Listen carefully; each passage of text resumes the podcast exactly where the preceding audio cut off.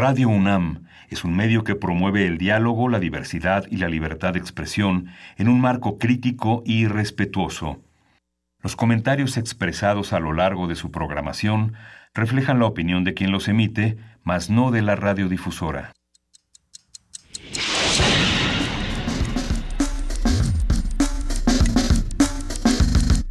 Primer movimiento. El mundo desde la universidad.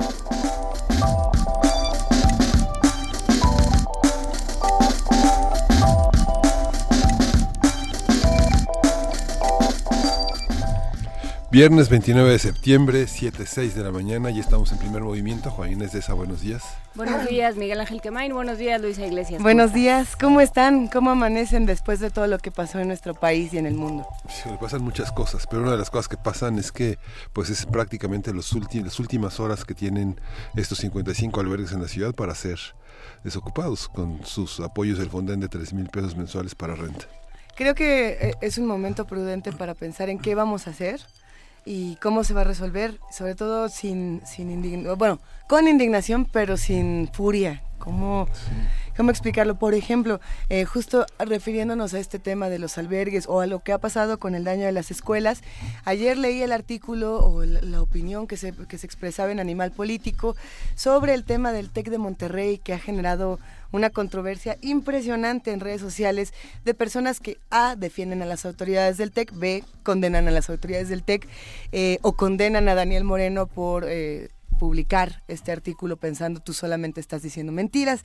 En fin, eh, a mí me parece que es un momento en el que tenemos que aprender a exigir y que exigir, aunque parezca eh, criticar, es, es absolutamente necesario. Y si las autoridades no nos están respondiendo, hay que señalarlo, aunque, aunque nos duela y tengamos mucho cariño por una escuela o tengamos mucho cariño por un espacio, tenemos que, tenemos que condenar y tenemos que exigir, tenemos que buscar alternativas en el país. No sé cómo, cómo lo ven. hay, que, hay que compartir el artículo a lo mejor. Eh, Valdría la pena compartir el artículo, creo que eh, estamos pasando por un extraño proceso de duelo. Eh, Miguel Ángel sabe más del tema que yo, por supuesto, pero, pero sí de pronto, después de esta tristeza enorme, después de la angustia, y viene un momento de furia, ¿no? Lo estábamos comentando, la gente está muy enojada, estamos muy enojados, no entendemos qué es lo que está sucediendo, se empiezan a politizar los asuntos, se empieza a a ponerse eh, en duda la autoridad de unos y de otros. Pero, cuando uno critica es que esto no es justo o esto que me pasó como residente de un espacio te están llamando no solidario, ¿no? y, y, esto ha estado circulando mucho en redes sociales. Es que los juicios también, los juicios a bote pronto y este digamos pues sumarios y, y, sin y sin mayor mayor discriminación ni pensamiento crítico creo que pueden ser también muy, muy dañinos. Así es. Pero bueno. Bueno, tenemos un programa con muchísimas cosas. Tratemos de no enojarnos esta mañana. Es viernes, eh, es viernes 29 de septiembre. Eh, ¿Qué vamos a hacer, querido Miguel Ángel? Pues vamos a tener una conversación con Luis Alberto López Guario. Él es arqueólogo, egresó de la Escuela Nacional de Antropología e Historia y es aficionado a la historia y la divulgación, como él mismo se define vamos a hablar de la cápsula del tiempo. ¿Qué significa este concepto y para qué sirve? ¿Te acuerdas de las cápsulas del tiempo, Miguel Ángel? Sí. ¿Tú no hiciste nunca una? No.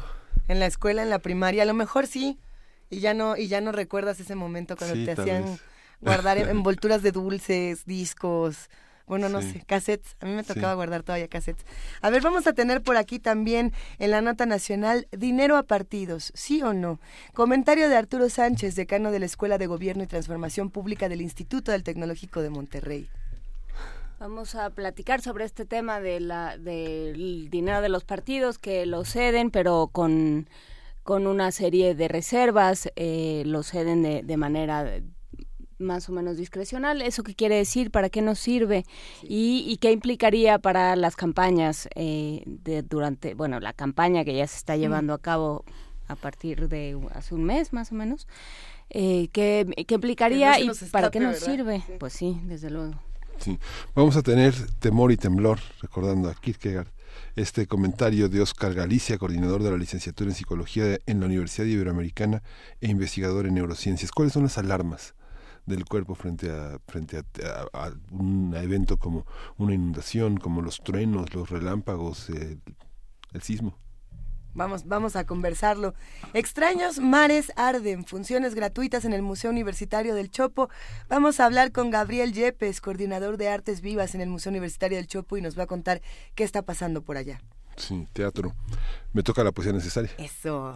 ¿Ya sabes cuál? ya sé cuál. Hoy nos andan preguntando por ahí si vamos a seguir haciendo combos, eh, música, poema. No sé quién mm. lo escribió, pero lo leí en el, en el Twitter.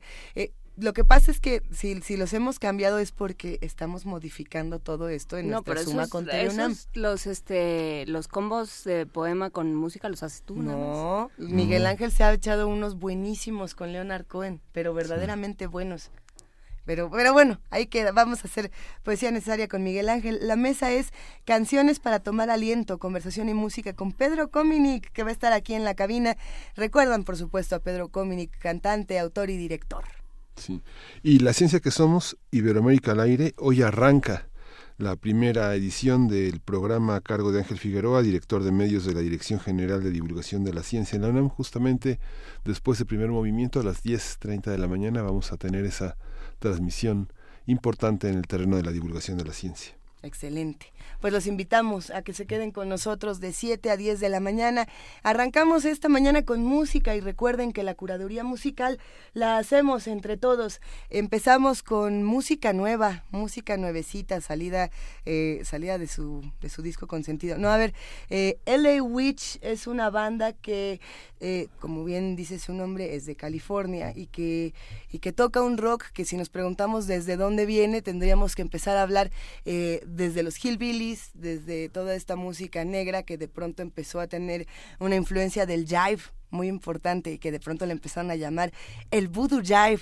Eh, después de pasar, sí, no, no crean que es nomás porque sí, poner LA Witch, eh, el voodoo jive se caracterizaba por músicos como Screaming Jay Hawkins y después de Screaming Jay Hawkins muchos, eh, sobre todo cineastas, se acercaron a este tipo a este tipo de música en el que se oyen guitarras muy importantes, algunos lo relacionan también con el surf, lo relacionan con el rockabilly, pero bueno, LA Witch es una banda únicamente de mujeres, hecha por mujeres, es para todos y esperemos que disfruten esta canción de su nuevo disco del año 2017 y la canción que creen no tiene título. ¿Cómo? No tiene título. ¿Por qué? Pues así es. Eso no se, puede, No tiene ¿Cómo lo van a clasificar? Untitled. Untitled. Untitled. ¿Y cómo va a entrar a las rocolas? Pues así, sin título. ¿Cómo? Cuando la buscas le dices, ¿puedes ponerla de LA Witch sin título? Así.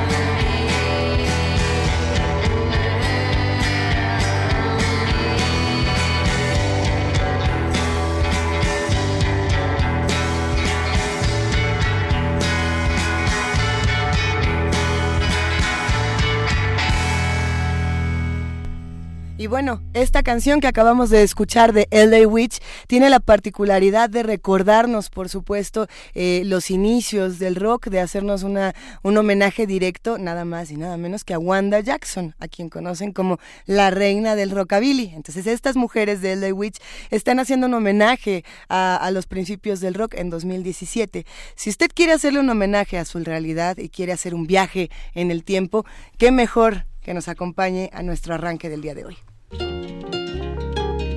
Primer movimiento.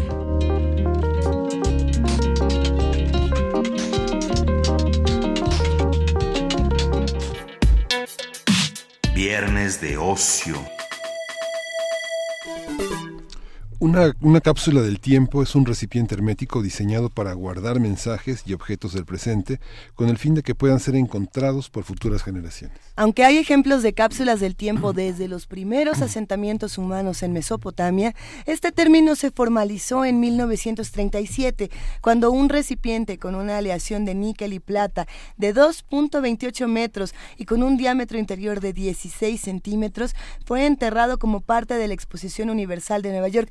Eh, yo me pregunto si estos primeros vestigios que se encuentran tenían la intención de ser cápsula del tiempo o se encuentran y dices, ah, esto parece una cápsula del tiempo, pero bueno, ahora lo preguntamos. Desde entonces las cápsulas del tiempo se han popularizado. En el 2010, con motivo de su centenario, la Universidad Nacional Autónoma de México colocó una cápsula del tiempo con 8.432 archivos de información digitalizada, académica, artística, científica y humanística, así como 16 objetos simbólicos que describen cómo era la UNAM hace siete años. La caja de acero inoxidable fue instalada dentro de un nicho de cantera en una de las paredes laterales de la zona central de Ciudad Universitaria y se conservará hasta 2060 año en el que será abierta. Otras escuelas e institutos de la UNAM que han cumplido su centenario también han colocado una cápsula del tiempo en sus instalaciones.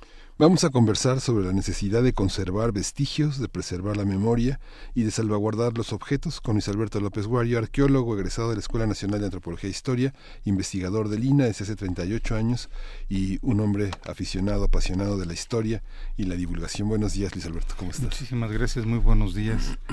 Muchas gracias por, por invitarme nuevamente. Eh, del cine a la memoria. Del cine a la memoria y tiene que ver mucho con lo mismo y si me permiten una primera divagación sobre esto. Claro. Eh, haciendo cuentas eh, de esta nueva invitación que me hicieron, fui el 9 de agosto de este año y parece sí parece muchísimo más tiempo es, otro, otra, es otra vida, ciudad ¿no? es, sí. es, otro tiempo ya y, y, agradezco mucho y precisamente por esto eh, uno de los temas que me han llamado la atención es esta cuestión de las cápsulas o sí. cajas del tiempo. También algunas personas le llaman cajas de la dedicación, caja, cajas de dedicación. Cajas de dedicación. También se le, sí, porque se dedica a algo. Y, y al, al, final, si, si, si, hay tiempo, comentaré algunos, algunos sí. ejemplos que, que me tomé la libertad de traer para ustedes. Para, para empezar, esta cuestión del tiempo, de registrar el tiempo, de tener conciencia del tiempo, pues es una cuestión totalmente humana, es, uh -huh. es, tener la certeza de que estamos viviendo en algo, en un momento determinado, y que somos parte de un proceso, esa conciencia de, de, ser y de estar. Y por otro lado, otra, otra característica que esa tiene que ver ya mucho con, con se relaciona mucho con mi profesión, uh -huh. que es el, el registrar un deseo de trascender. El ser humano tiene una necesidad de, de dejar, uh -huh. de dejar una, una, memoria, dejar plasmado de alguna manera su memoria.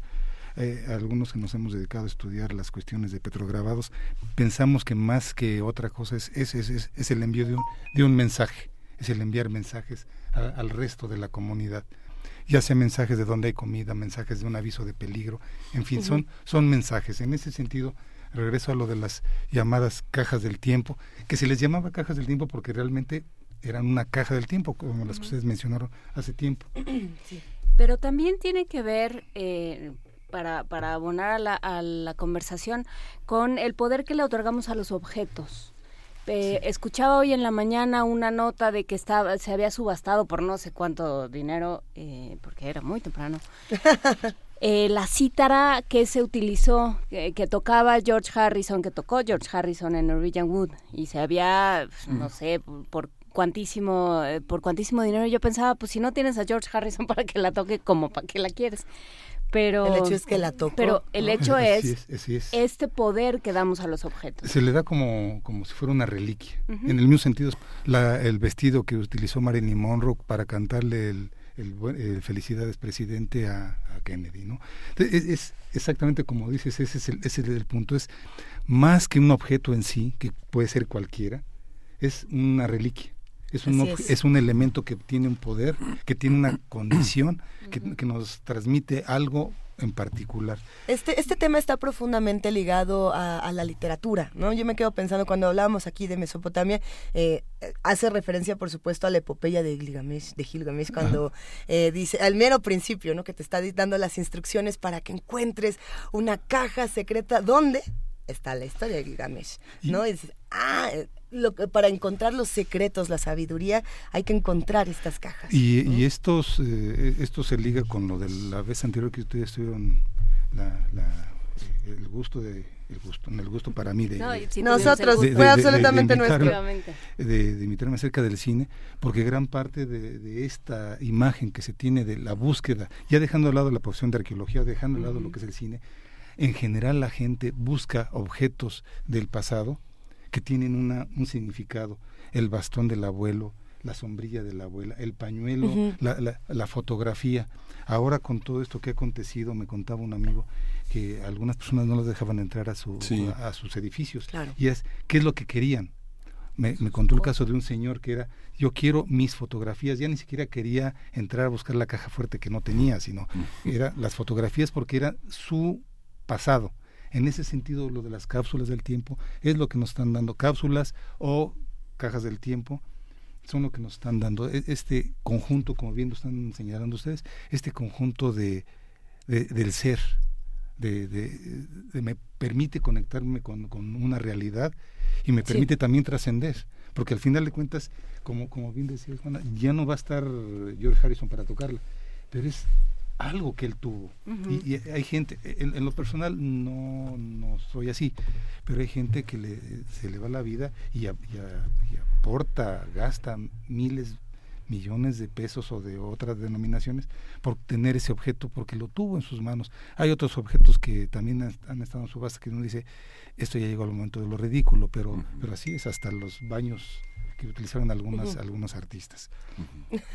hay, hay eh, si me permiten, para, para regresar a, lo de las cápsulas, hay gente que las que clasifica de tres maneras. Una, eh, yo no sé, y lo, mencionaba Luis hace un momento, no sé si todas tengan o no la intención. es una primera clasificación, que son cápsulas o cajas intencionadas. Una segunda clasificación sería que son colocadas o no con relación a un evento específico. Mm.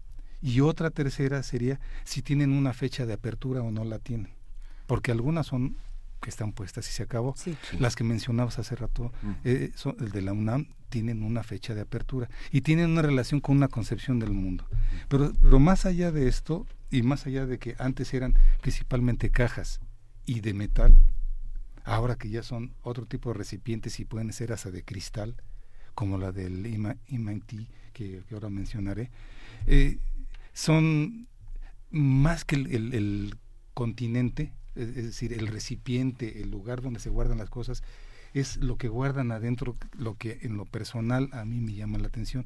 Y también más allá de los objetos materiales en sí que conserven, es qué es lo que te indican, qué es lo que te implica este tipo de materiales. La selección. La selección. Hubo detrás. Ya, ya mencionaste uno que es fundamental y para mí es el fundamental porque si se o selecciona Miguel, o selecciona Luisa, o selecciono yo, o selecciona el presidente, o selecciona el papa, etcétera. Quien seleccione está haciendo un subrayado como los que hacemos en los libros. Bueno, no sé si ustedes subrayan, si subrayan los libros. Muchísimo. Que, capaz que está muy mal. Ya nos dijeron que no, pero nos encanta. Dijeron que no los de las bibliotecas. Así, ah, el, el, mío, Respete el libro ajeno. Así es. Entonces, pero son los subrayados. Ajá. Es, ¿Qué estás subrayando tú? ¿Qué es lo que te llama la atención? ¿Qué es lo que quieres resaltar de ese, de ese mundo que estás viviendo? Esa es para mí una de las características, si no la fundamental, una de las más fundamentales es qué es lo que resaltas de las cosas porque te da, al final de cuentas, una visión de, un mundo.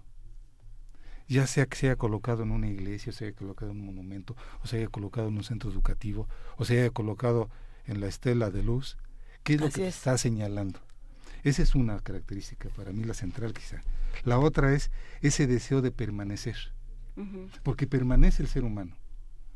Ya el ser humano en concreto como un individuo, porque hay gente que lo está haciendo así, hace sus propias cápsulas del tiempo o sus cajas del tiempo y las entierra en su jardín o la otra es como, un conjunto, como, como todo un conjunto.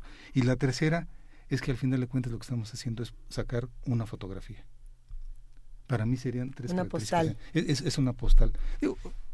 Rara vez, como, como lo que mencionaba Miguel, es esta situación de, de procesos donde se guarda o se intenta guardar toda la información. Pero ¿qué, qué elegimos? Y, cuando hablamos de la selección me quedo pensando en, nadie elige cosas, o bueno, no lo sé, cosas nocivas o cosas que los hagan eh, sentir pesar. Generalmente cuando abrimos estas cajas del tiempo encontramos eh, imaginación, encontramos eh, objetos que no, nos, nos sorprende, como ahora que encontraron esta caja que tenía un puro, ¿no? De 1900 y la gente decía, y además conservado a la perfección, decían, qué bonito que alguien pensó eh, en 100 años, a lo mejor me podré fumar esto. En 100 años ya no va a ser daño.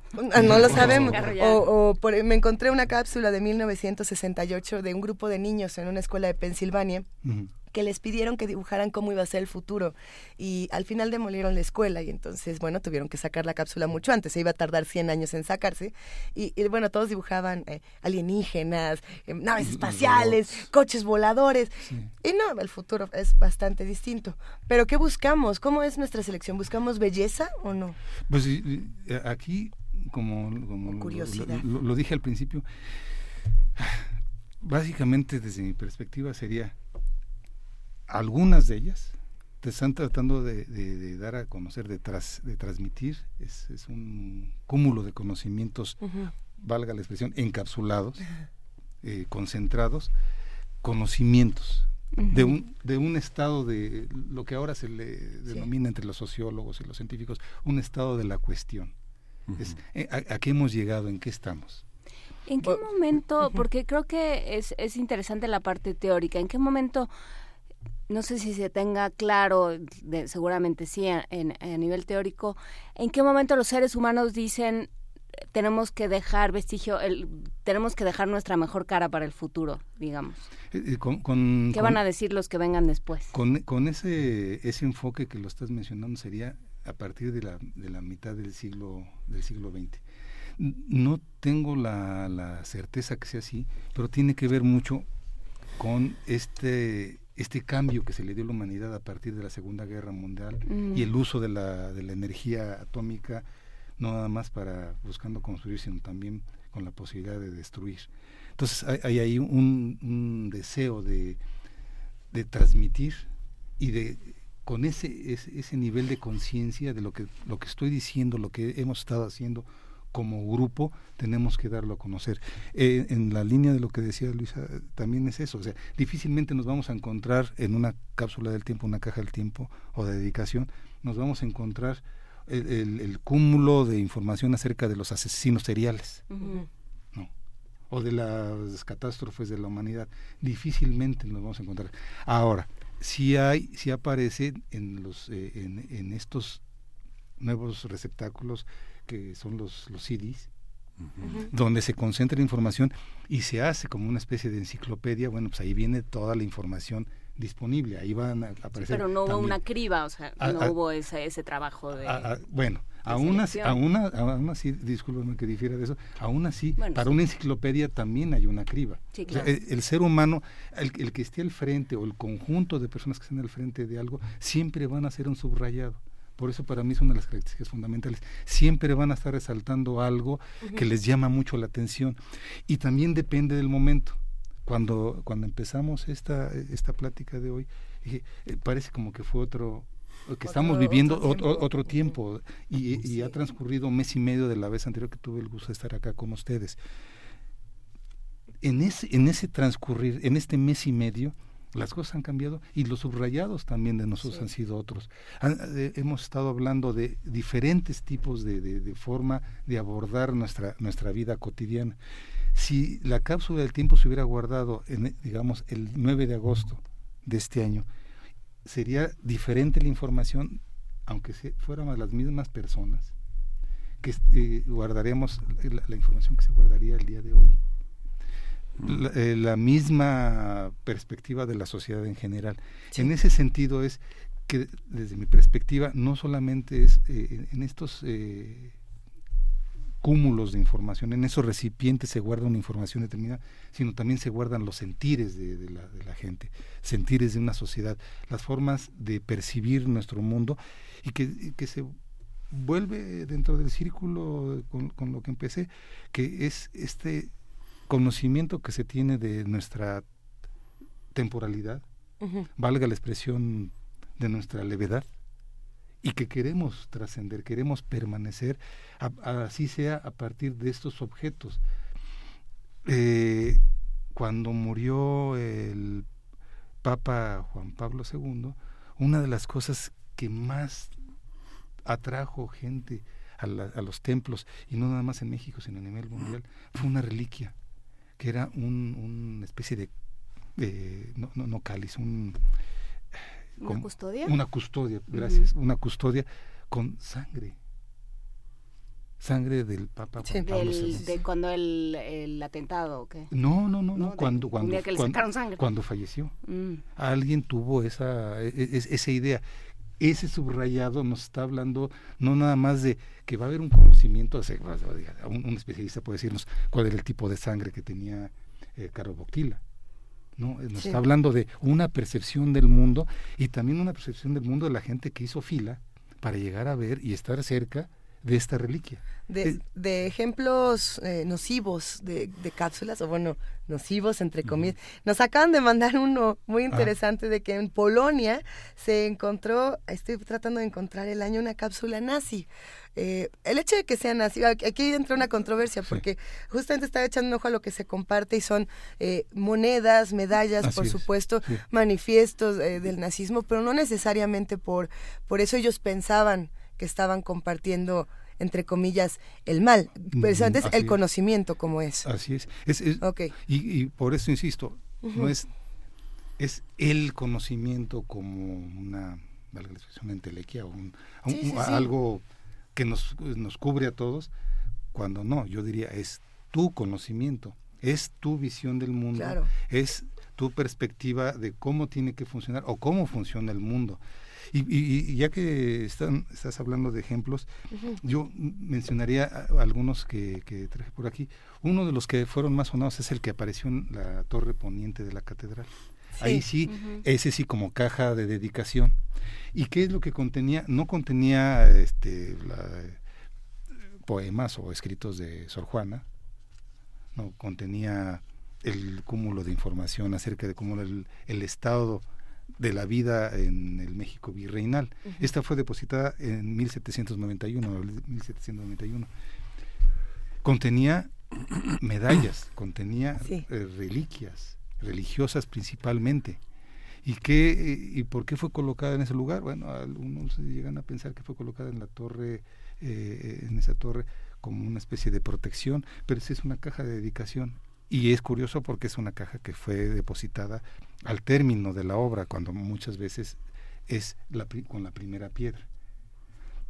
Digamos, ese es, un, es uno de los casos y, fue encontrada como parte de una remodelación. También cabe señalar que gran parte de estas son encontradas no porque sí han puesto para que se localizaran en esa fecha, sino que son encontradas como parte de que hemos perdido la ubicación o hemos perdido esa memoria del lugar donde estaba y se hace una remodelación de, del lugar.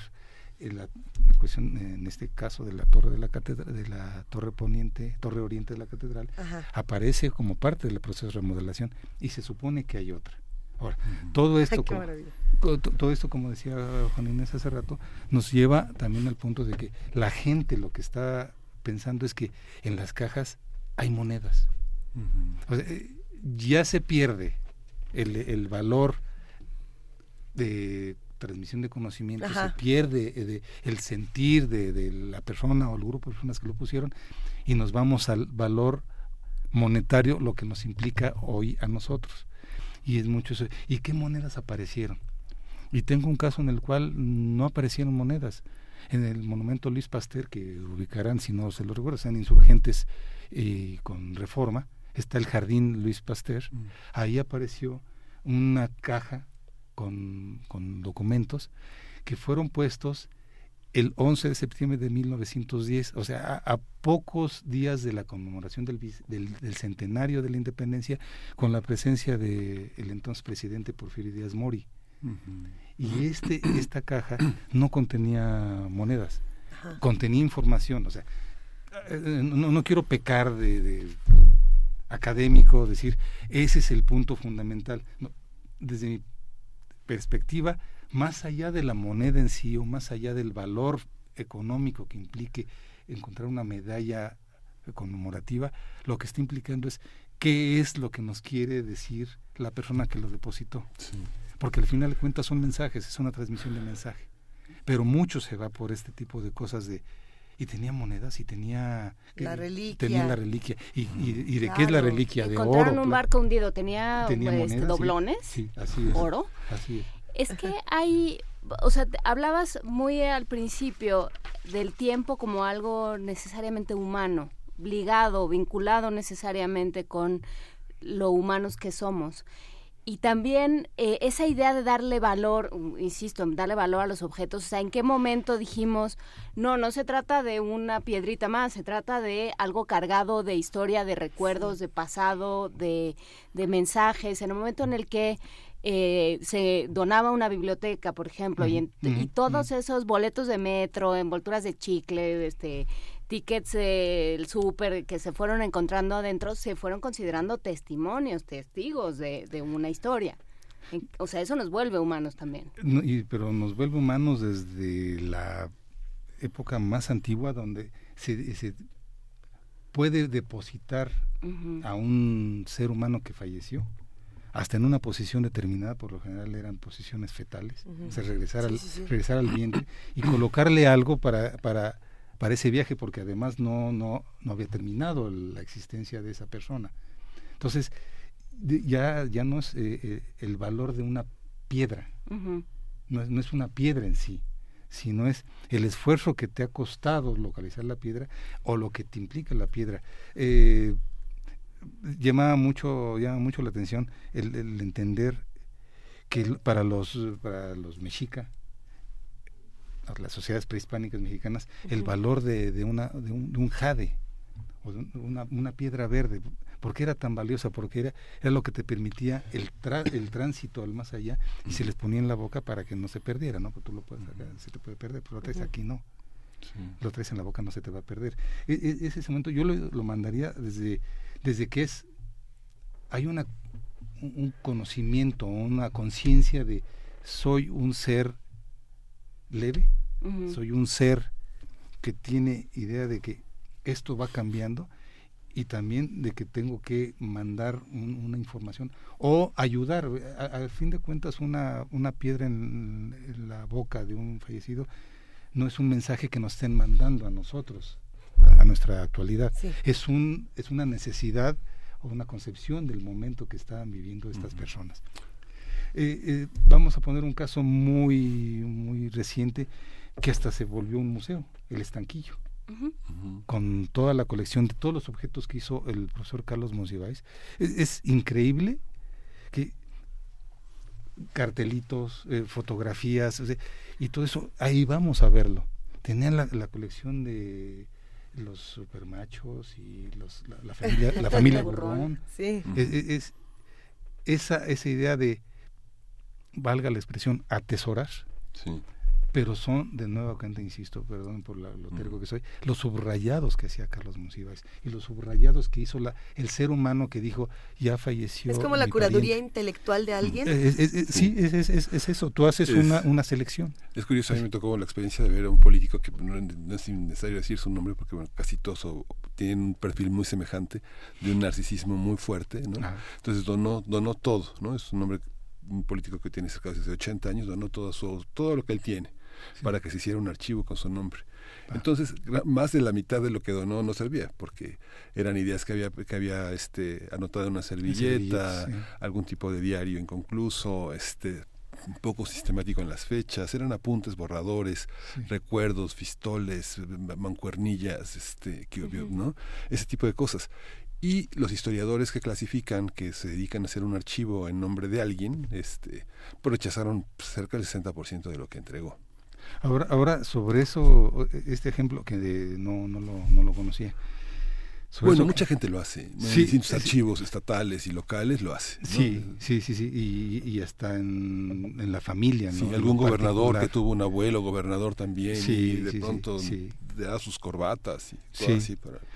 Sí, pero desde mi, desde mi, perspectiva, también ese, eh, eh, y lo empezaste muy bien, el, ejemplo, desde mi perspectiva también eso de, ¿y qué ego?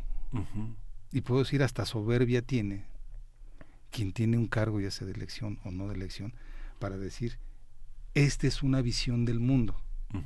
Entonces también nos está hablando de un comportamiento totalmente humano que es, eh, desde mi perspectiva, como, como personaje que me dedico a cuestiones de, historia, de arqueología, es, me permite señalar, dar, eh, resaltar una forma de ser, si no de una sociedad, por lo menos de un grupo de la sociedad, o que los demás estamos permitiendo que existan ese tipo de personajes. Sí. Porque e, e, esta, este ego tan, tan desarrollado de, dono mi colección de corbatas o dono mi colección de servilletas donde tengo mis grandes apuntes, realmente no van a transformar la humanidad, pero sí nos permiten ver cómo son esos, esos señores. Y esta confianza, digamos, la cápsula del tiempo está armada por nuestra sensación, nuestra idea de la muerte, ¿no? Lo que pensamos que es la muerte como trascendencia, la muerte como transformación, la muerte como identidad en un mundo en el que aparece repetida una imagen de lo que somos.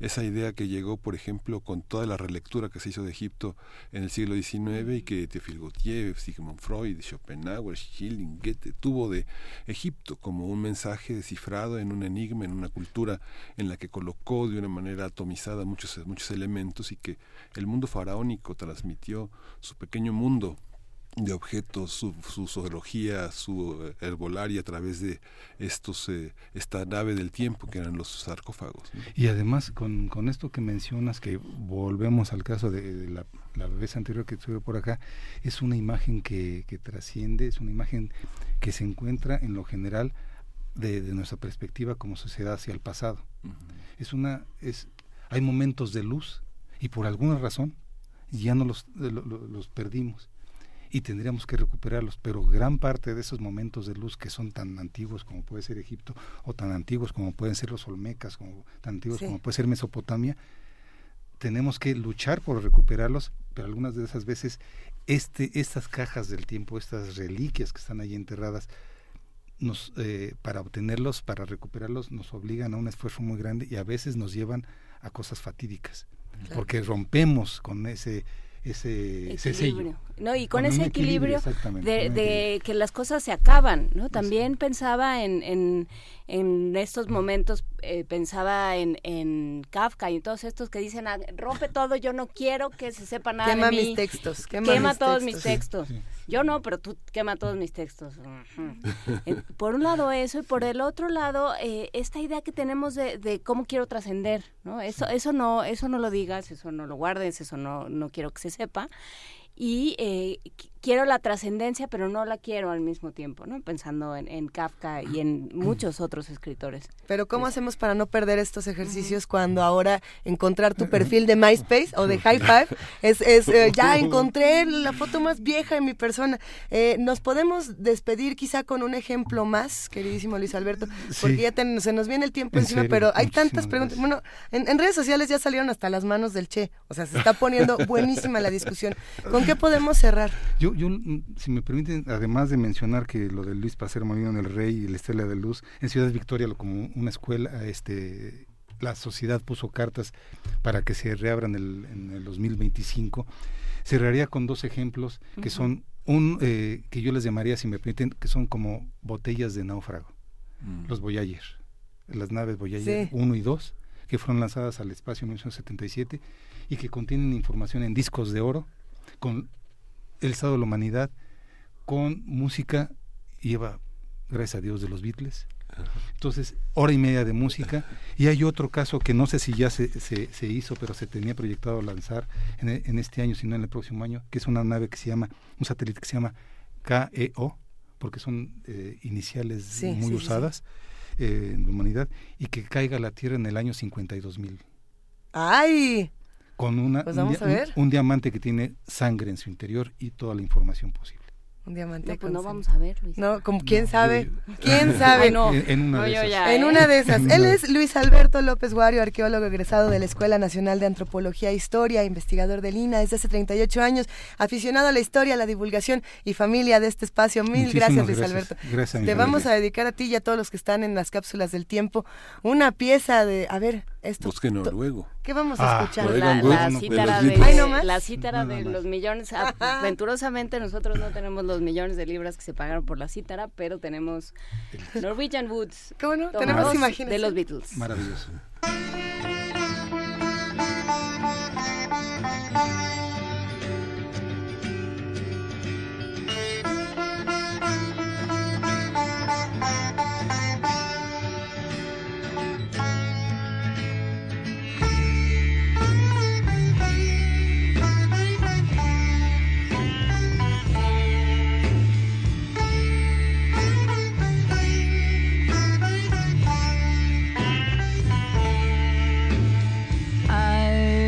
Had a girl, or should I say, she once had me. She showed me her room, isn't it good? Norwegian wood. She asked me to stay and she told me to sit anywhere. So I looked around and I noticed there wasn't a chair. I sat on the rug, drinking her wine, biding my time.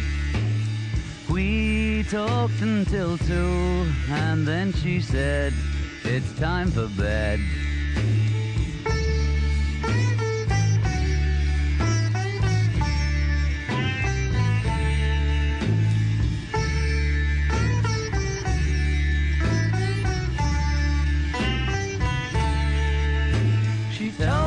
She worked in the morning and started to laugh.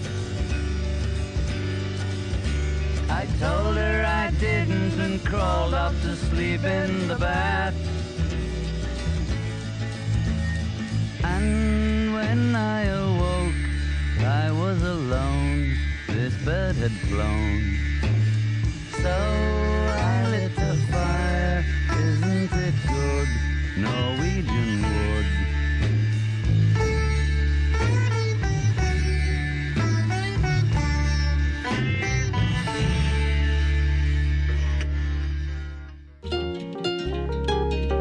Primer movimiento.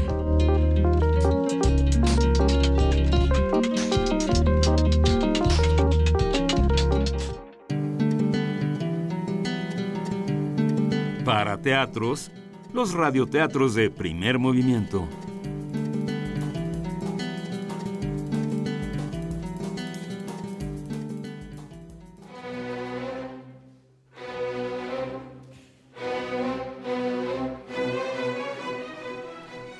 La historia de Sputnik y David, de Emilio Carballido, publicado por el Fondo de Cultura Económica.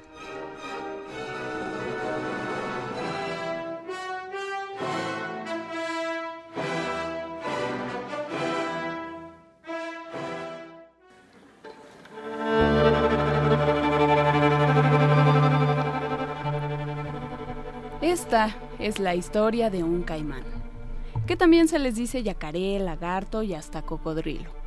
Se trata en realidad de diversas especies, pero quitando las diferencias que los conocedores señalan, esta es, decíamos, la historia de un caimán.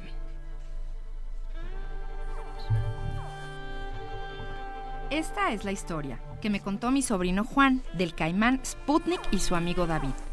Pues muy recién salido del cascarón y tan pequeño que cabía aún en la palma de la mano, le regalaron este caimán a David, que también era un niño muy pequeño. Él le puso ese nombre tan sonoro que al caimán le gustó bastante. Sputnik es un buen nombre de caimán. Los dos crecieron, Sputnik y David. Su familia educaba a David, David educaba a Sputnik, David aprendió a comer con cuchara, tenedor y cuchillo, a multiplicar, sumar y restar, a escribir, hasta a dividir aprendió. También supo muchas cosas del padre Hidalgo y de los campanazos y grito de dolores. Nada más no estaba bien claro si de veras algo le dolía o nada más así se llamaba el pueblo. Sputnik aprendió a beber sidral deteniendo la botella en la boca. Fue varias veces a jugar fútbol y daba colazos al balón y hacía gol. Corría muy a prisa en línea recta, pero tardaba mucho en dar la vuelta y se tragó el balón dos veces. Así que ya no se podía jugar con él, ni con nadie, con cuál pelota. Como se podrán imaginar, en muy poco tiempo ya no se trataba de un caimancito, sino de todo un don caimán de bastante buen tamaño y que además no paraba de crecer. En ese pueblo tropical la gente salía en los anocheceres del domingo a dar vueltas al parque, los hombres en el mismo sentido que las manecillas del reloj, las mujeres en el contrario, para poder saludarse en cada vuelta y perderse de vista y volver a saludarse.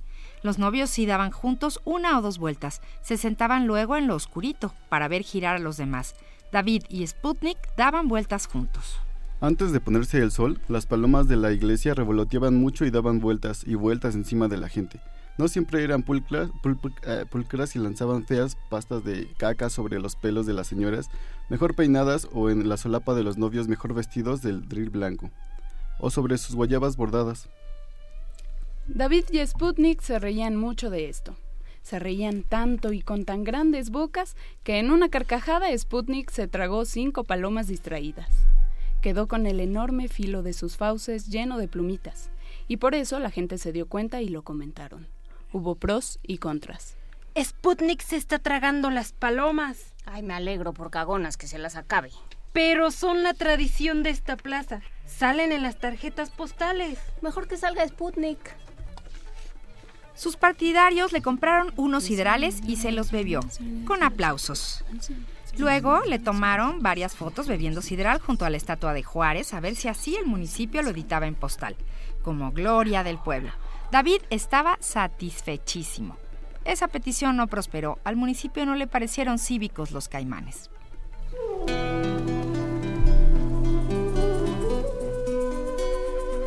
Su familia había prohibido siempre que David llevara a Sputnik a la escuela.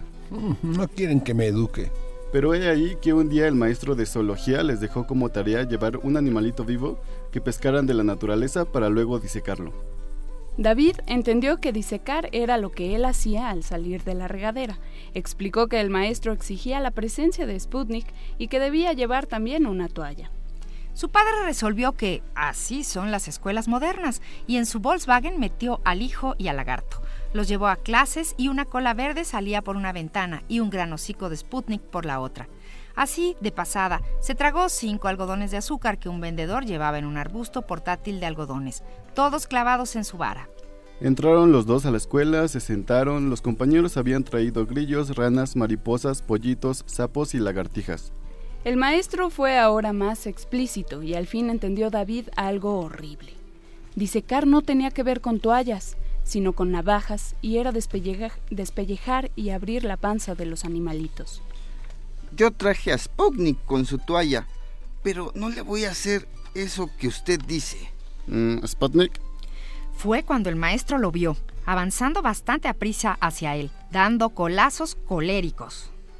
Vamos a ver quién diseca a quién.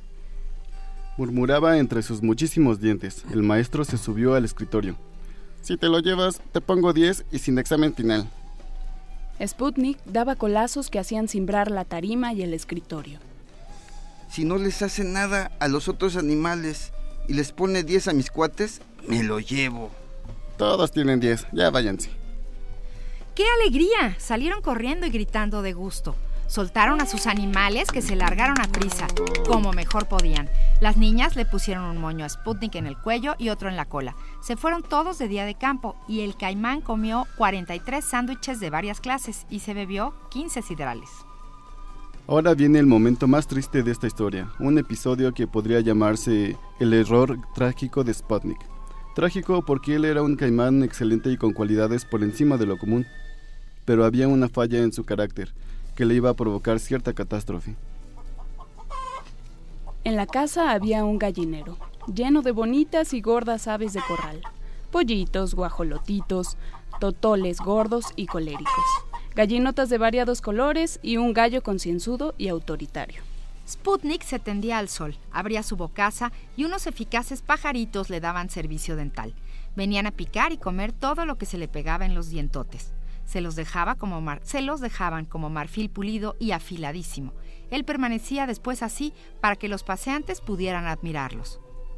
La cocinera ya estaba muy anciana y no veía muy bien, o quizá acostumbrada a la presencia del saurio, de tan normal que se le hacía invisible.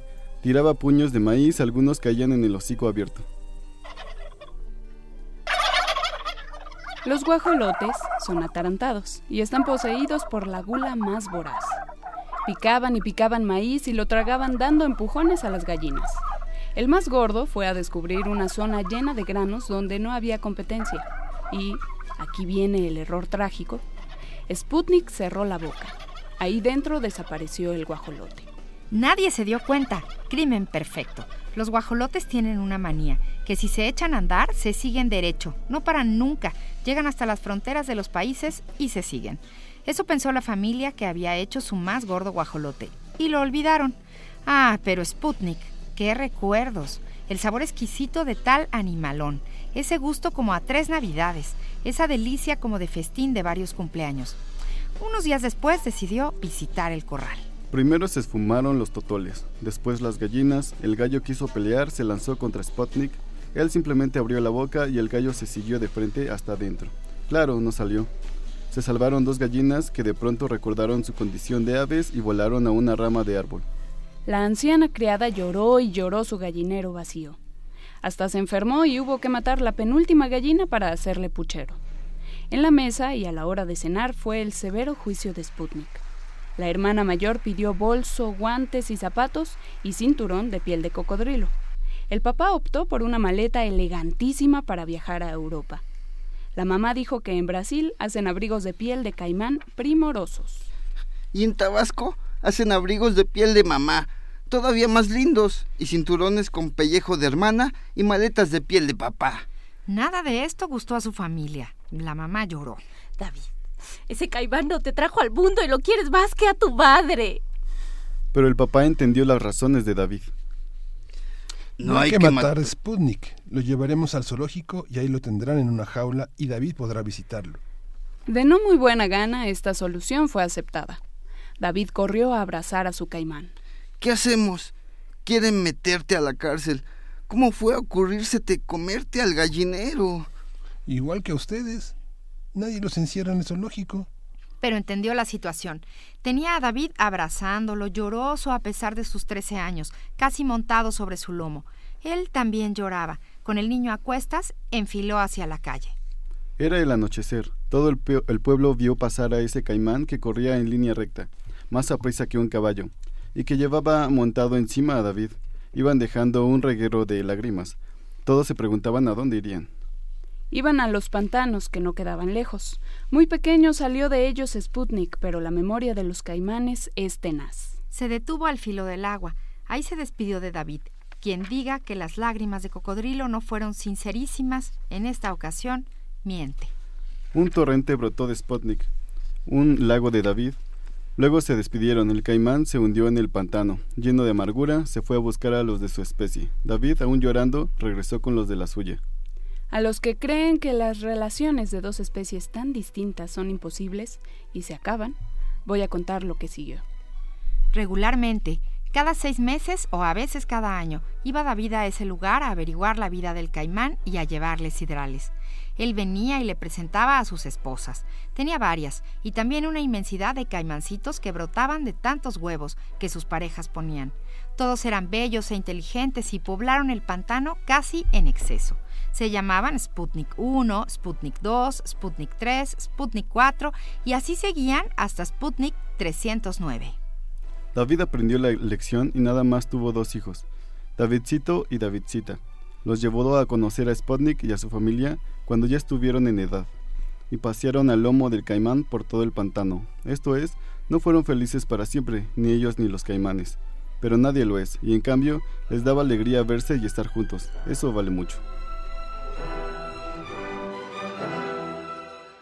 La historia de Sputnik y David, de Emilio Carballido, publicado por el Fondo de Cultura Económica.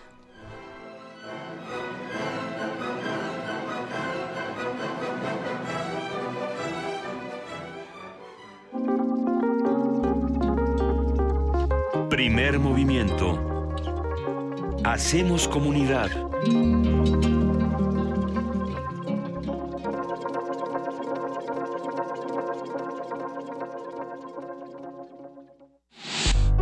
La Universidad Nacional Autónoma de México informa. La Facultad de Medicina ofrece asistencia psiquiátrica y psicológica a todas las personas que presenten problemas emocionales a consecuencia del sismo. Las personas que deseen una valoración, favor de presentarse a partir del sábado 23 de septiembre en el Departamento de Psiquiatría y Salud Mental, ubicado en el circuito exterior de Ciudad Universitaria. El horario de atención es de 10 de la mañana a 6 de la tarde. Informes a los teléfonos 5623-2291 y 5623-2127. Universidad Nacional Autónoma de México. La Universidad de la Nación.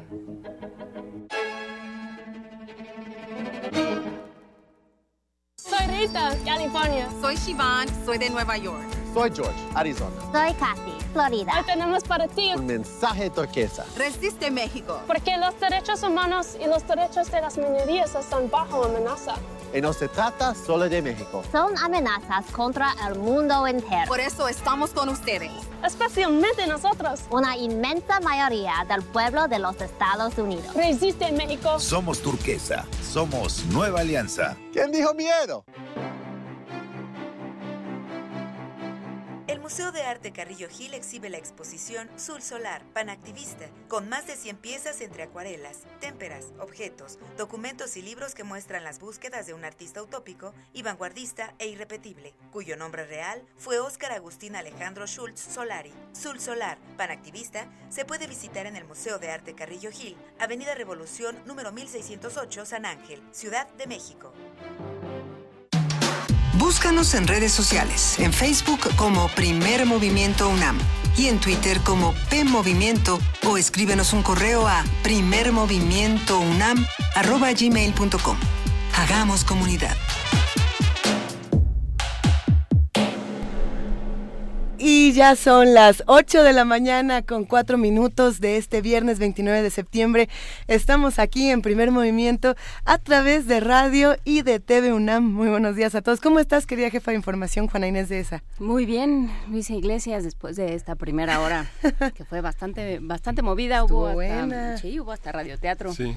Miguel Ángel Quemain, querido Miguel Ángel Quemain, ¿qué tal esta Hola, primera Luisa. hora? Buenos días. Muy padre, muy, muy interesante. Ah, Toda esta primera hora en radio, para los que nos siguen en TV UNAM, vale la pena descargarla de la página de radio.unam.mx. Es decir, si le acaban de poner a su canal 120 o al 20.1, lo que pasó es que se perdieron de la cápsula del tiempo con eh, nada más y nada menos que Luis Arturo, Luis Alberto, perdón, López Guario, este antropólogo de la Escuela Nacional de Antropología e Historia, que nos habló desde el principio de los tiempos de cómo se hacen estas cápsulas, hasta qué significan y la importancia que le damos muchos de nosotros a trascender. También estuvimos por ahí con un radioteatro sorpresa y los invitamos a que se queden con nosotros porque vamos a tener nota nacional, nota del día, vamos a hablar eh, de teatro, vamos a hablar de funciones en el Museo del Chopo, vamos a tener poesía, vamos a tener canciones.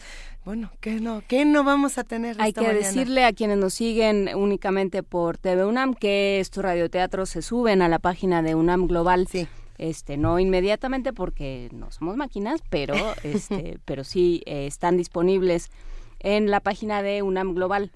Eh, pueden echarle ojo y escuchamos el, eh, la historia de Sputnik, Sputnik y David, una historia, por supuesto, como Muy muchas de la literatura infantil mexicana llena de cocodrilos, porque ustedes no están para saberlo, pero los cocodrilos son parte importantísima de la literatura infantil en México.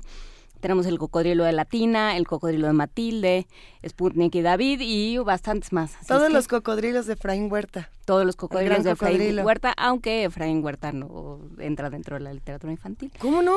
Poemínimos no, no son... o Estos poemínimos que salieron en la... ¿Qué, editorial los sacó ilustrados por Aldrete? Eh, Sí, sí, sí. Si Es la difícil. dinero, todo se Ay. convierte en literatura infantil. Podemos tener esa discusión otro día. No. Bueno, luego le entramos al debate. calmita. Quédense con nosotros. Vamos a estar de 8 a 10 de la mañana a través del 96.1 de FM, el 860 de AM, radio.unam.mx, tv.unam.mx, 120, 20.1. ¿Qué más podemos decir más que hacerles la invitación a que hagan comunidad con nosotros y a que se queden aquí en esta sintonía mientras seguimos discutiendo muchísimos temas?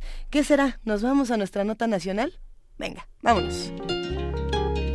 Primer movimiento.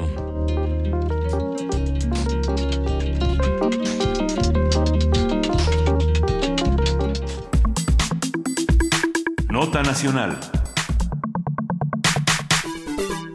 Partir de los daños provocados por los sismos registrados este mes en México, surgió la propuesta para que los partidos políticos utilizaran parte o la totalidad de los recursos que reciben como parte del financiamiento público en la ayuda a los damnificados. Algunos institutos políticos formalizaron ante el INE esta decisión y otros señalaron que se encargarían ellos mismos de canalizar esos recursos a las personas afectadas. El PRI incluso presentó una iniciativa para eliminar el financiamiento a partidos y el número de legisladores por la vía plurinominal, con el objetivo de canalizar ese dinero a la reconstrucción de los estados afectados. Tenemos que hacer un análisis urgente de estas propuestas, hay que ver de qué se trata todo lo que nos están diciendo, qué dice la legislación y los argumentos en pro y en contra de cada una de estas. Nos acompaña Arturo Sánchez, decano de la Escuela de Gobierno y Transformación Pública del Instituto Tecnológico de Monterrey. Arturo, buenos días, ¿cómo estás? Buenos días, qué gusto estar con ustedes. El gusto es todo nuestro. Mil gracias por tomarnos la llamada en un momento complejo para nuestra ciudad y para nuestro país. Eh, los partidos tienen propuestas. ¿Qué es lo que están diciendo y por qué es tan relevante? Bueno, a ver, eh, yo creo que hay un debate muy amplio sobre el dinero de los partidos políticos y hay una especie de insatisfacción de la ciudadanía en general por el monto de recursos que se le entregan a los partidos, básicamente porque no se ve claramente reflejado el uso de ese dinero en beneficios directos a la ciudadanía. Eh, yo estoy convencido de que los partidos requieren dinero para eh, poder operar, eh, pero el financiamiento público es muy grande. Entonces ha habido una eh, crítica hace mucho tiempo de que debe reducirse. Ok, ese es un debate importante que tenemos que tomar en cuenta. Ante los sismos, eh, el primero eh, que eh, empezó a decir voy a tomar dinero de mi partido para ayudar a los damnificados fue Morena. Andrés Manuel López Obrador así lo anunció. Con un motivo 20%. Del primer sismo, en efecto. Eh, sin embargo, ahí se abrió rápidamente un debate si es legal o no que los partidos directamente destinen sus recursos, que son recursos públicos, para eh, eh, para beneficiar a los damnificados. ¿Por qué el debate? Primero, porque son recursos que tienen un, un fin específico, que es eh, garantizar la vida y la interés de los partidos políticos y su capacidad de competencia electoral. Segundo, porque eh, podría pensarse o podría eh, hacerse que eh, esta transferencia directa de los partidos se convirtiera en propaganda electoral en tiempos en donde no está permitido hacer propaganda y no habría fácilmente un mecanismo para este eh, en verificarlo. Bueno, pasó eso, se, hizo este debate y surge entonces una alternativa, que los partidos, en lugar de que ellos entreguen el dinero, eh, dejen de recibirlo, el dinero entonces el INE ya no lo podría entregar a los partidos por instrucción del propio partido y el dinero regresaría a la Secretaría de Hacienda para que la Secretaría de Hacienda lo canalizara para el uso de eh, eh, para el beneficio de los damnificados de los de los sismos. Bueno, esto eh, pues el PRI desde luego está de acuerdo y así lo anunció, el Verde también, entiendo que eh, el partido este, Nueva Alianza también lo hizo así, entonces eso eso podría funcionar. Sin embargo, Andrés Manuel dice no, porque se lo vamos a dar a la Secretaría de Hacienda y a mí no me dan garantías de que la Secretaría de Hacienda exactamente lo use para este beneficio. Y ahí está el debate. A mí lo que me parece es que es importante eh, sí llegar a un acuerdo común y si sí encontrar un mecanismo para que ahorita en la emergencia haya más recursos que ayuden a eh, resolver los problemas de nuestros eh, compatriotas en la Ciudad eh, de México y en otras zonas de la donde tuvieron efecto los sismos para la ayuda. Yo creo que es sano que eso ocurra así, pero debiera ser un acuerdo integral entre todos los partidos con un mecanismo claro para que esto dé transparencia a todos.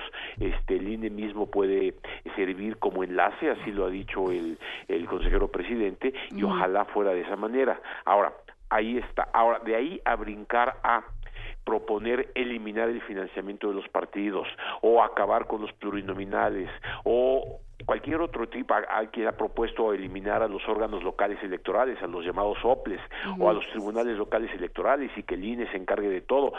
Todo, todo ese tipo de propuestas que están circulando que también puede ser motivo, creo que requieren de una reflexión mucho más profunda, porque, por ejemplo, eliminar a los plurinominales, pues sí nos podríamos ahorrar unos pesos, pero lo que realmente se estaría haciendo es cambiar completamente el sistema de representación política del país, y yo no creo que sea tan eh, eh, en automático que eh, querramos ese tipo de mecanismos para, para un motivo también noble que es que los partidos tengan menos recursos yo creo que yo creo que tenemos que pensar y reflexionar más integralmente este tipo de fenómenos. Por ejemplo, hay que pensar en los topes de gastos de campaña, hay que pensar en el financiamiento de los partidos en los estados de la República, hay que pensar en, en, una cantidad de las prerrogativas, por ejemplo, en medios de comunicación, en lo que se ha dado en llamar la espotiza, este, la eh, el, el costo, por ejemplo, eh, que tiene el INE eh, en muchas de las tareas que la ley le obliga, por ejemplo, de imprimir las boletas en papel seguridad, o por ejemplo, el monitoreo que se tiene que hacer de todos los medios de comunicación. En fin, hay como que muchos huecos posibles que nos permitirían reflexionar en dos cosas. Uno, cómo perfeccionar nuestra democracia. Dos, cómo hacer que salga más barata. Y tres, que eh, ya, ya fueron tres, no dos. Y tres, que los partidos, en efecto, eh, no nada más tengan menos dinero, sino que necesiten gastar menos dinero.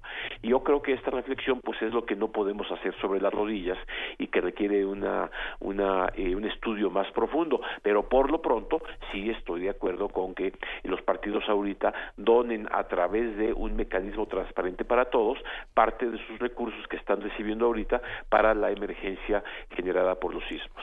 Arturo Sánchez, esta discusión se se inserta en un momento en el que todo el mundo está eh, se está cuestionando, o sea, no es de ahora, digamos, se está cuestionando eh, la pertinencia, la necesidad.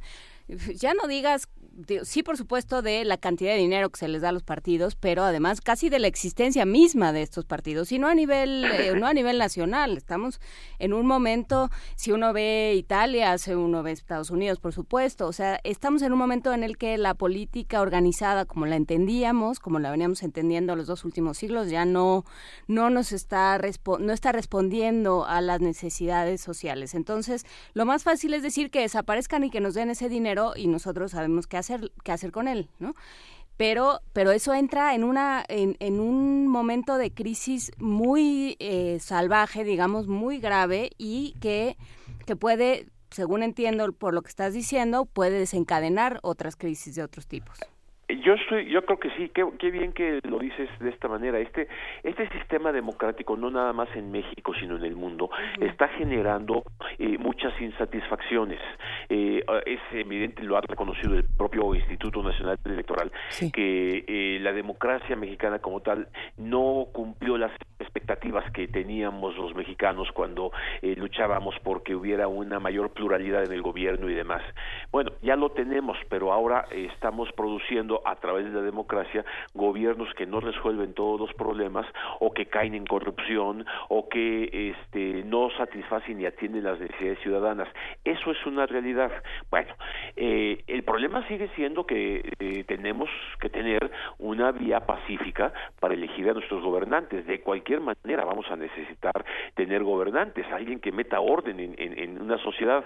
Y lo sano es que ese mecanismo sea a través de vías lo más democráticas posibles y además por vías pacíficas, porque de otra manera, eh, pues nos podemos regresar fácilmente a esquemas autoritarios en donde un dictador meta orden y que y se acaben libertades, pero sí tendríamos orden. Y ese es un poco eh, eh, el, el, extremo al que no queremos llegar.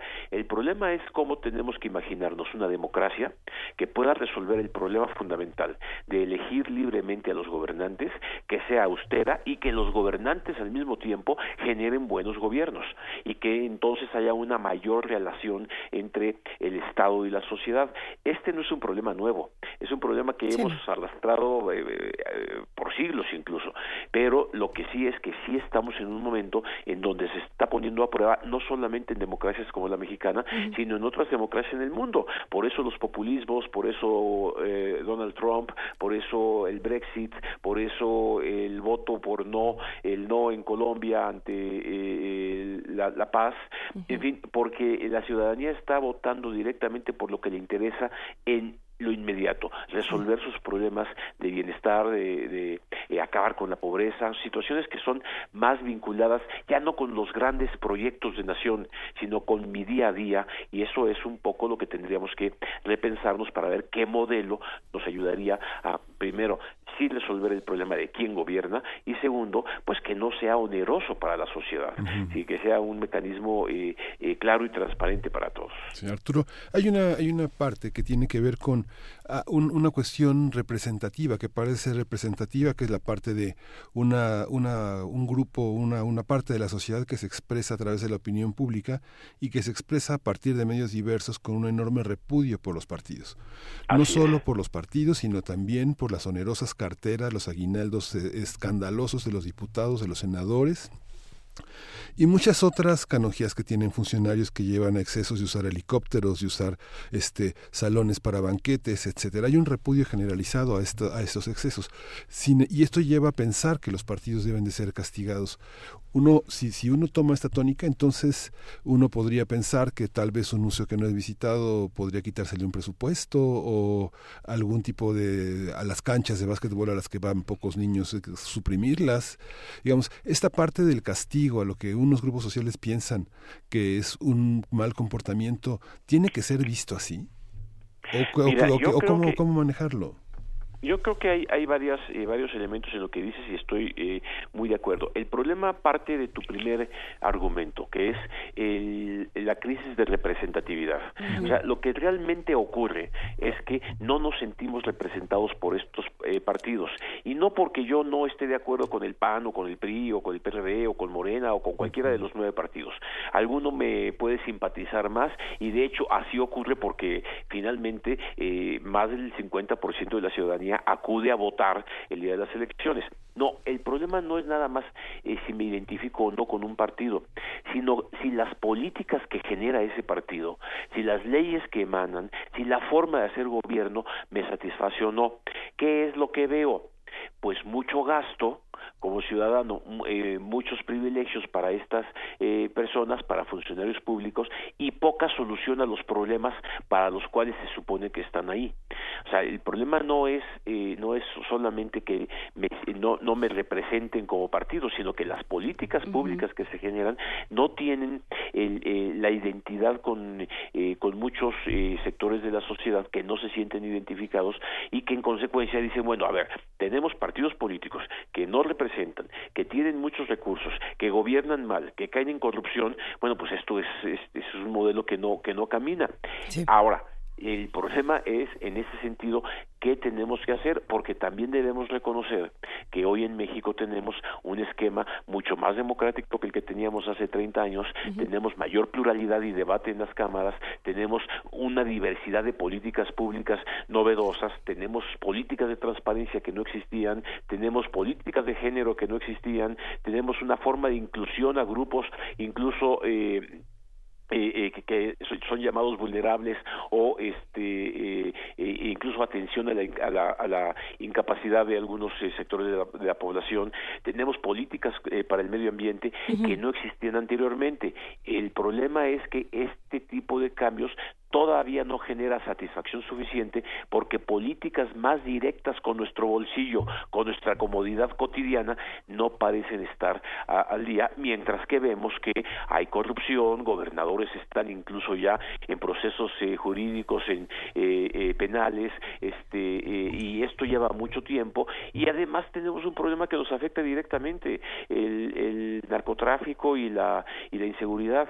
Entonces, eh, eh, eh, hay, hay que encontrar un mecanismo en donde nuestra democracia encuentre mejores mecanismos de representatividad, pero sobre todo soluciones más directas a los problemas de los mexicanos, mejores políticas públicas. Bueno, es un poco lo que tratamos de impulsar aquí en el TEC de Monterrey con nuestras maestrías en la Escuela de Gobierno, pero este es un esfuerzo no nada más de una universidad o de varias universidades, es un esfuerzo de los mexicanos en su conjunto y por eso la sociedad civil se organiza fuera de los partidos y dicen, a ver señores, ustedes no pueden, déjenos a nosotros y vamos con candidatos independientes. Y ese Estado estamos en una democracia que lucha por sobrevivir. A ver, Arturo, pero mencionabas a la academia. Eh, es importante pensar qué tienen que hacer las universidades y qué tienen que hacer los académicos y cómo se integran a las discusiones, eh, porque si discuten entre ellos y comentan eh, lo, terrible que están las cosas desde esta esfera del conocimiento y no, no la bajamos a las discusiones, tanto con políticos como con distintas autoridades, como con la misma sociedad civil, pues la cosa se vuelve impenetrable y compleja. Cuéntanos qué se tiene que hacer desde esta parte académica para mejorar esta relación. Mira, ayer este, en algún noticiero este, escuchaba yo que alguien decía, este, es que nadie había advertido de estos temas, es que nunca se habían discutido este tipo de temas. Y no, la realidad es que sí hay un debate académico, sí hay una gran cantidad de foros, si hay una gran cantidad de, de, reflexiones sobre este tipo de cuestiones, pero no las estamos comunicando bien y no logramos posicionarlas en el debate público. Yo creo que, por ejemplo, eh, este eh, este tipo de diálogo, este nuestros radioescuchas, este eh, ahorita eh, ayudan a posicionar el debate en donde debe estar. También hemos comunicado muy mal los problemas. Hemos eh, hecho, eh, por ejemplo, los partidos un mal eh, terrible para la sociedad y finalmente lo que va a pasar el próximo primero de, de, julio del 2018 es que vamos a votar por un partido y alguien emanado de un partido o de un candidato o un candidato independiente va a gobernar al país, pero los partidos van a estar en la competencia y van a haber muchos votos a favor de los partidos políticos. Ahí hay una especie como de, de gran paradoja. No los queremos, gastan mucho, los criticamos, pero los gobiernos siguen emanando de ellos. Y en ese sentido hay la necesidad de una presión social más importante sobre los partidos para que en efecto generen nuevas políticas. Y yo creo que ahí la academia en general lo hace eh, eh, la Universidad Nacional Autónoma de México. Yo he asistido a muchos foros eh, organizados por el Instituto de Investigaciones Jurídicas por la Facultad de Ciencias Políticas y Sociales en fin en donde se debaten estos temas pero no los estamos comunicando y sobre todo no estamos logrando que el debate en las cámaras el debate en donde debe estar eh, eh, se nutra de este tipo de, de eh, de, de, reflexiones eh, en donde se tienen que se, tiene que escuchar claramente que sí ya no estamos solamente ante una crisis de un gobierno que está gobernando mal o que está gobernando bien no, no estamos ante una crisis más estructural en donde la reflexión académica debe ser muy importante. El TEC la UNAM el ITAM eh, de todo mundo no en, este, Pero, a ver, estás mencionando dos universidades que en este momento que es la UNAM y el TEC están pasando por un, un momento importante en el que la sociedad civil les está pidiendo respuestas de una manera crítica muy fuerte y hay que pensar si las autoridades tanto del TEC como de la misma UNAM en la que estamos, como de otras universidades, realmente están dándole las respuestas a la sociedad civil, eh, no las que necesitan, sino las que tienen que ser. Desde tu punto de vista, ¿cómo ha sido esto de parte de las universidades para la sociedad civil? Bueno, yo creo que, eh, a ver, tanto la UNAM como el TEC en este caso, este, tenemos que enfrentar el reto de lo que significa en la formación de nuestros, estudiantes generar un nuevo tipo de liderazgo, un, nuevo tipo de concientización sobre eh, la, dinámica, ya no desde el punto de vista partidista, sino desde el punto de vista de la problemática integral, universal, por eso somos universidades, este, y que todo tipo de debate se debe valer en estos momentos en estos momentos.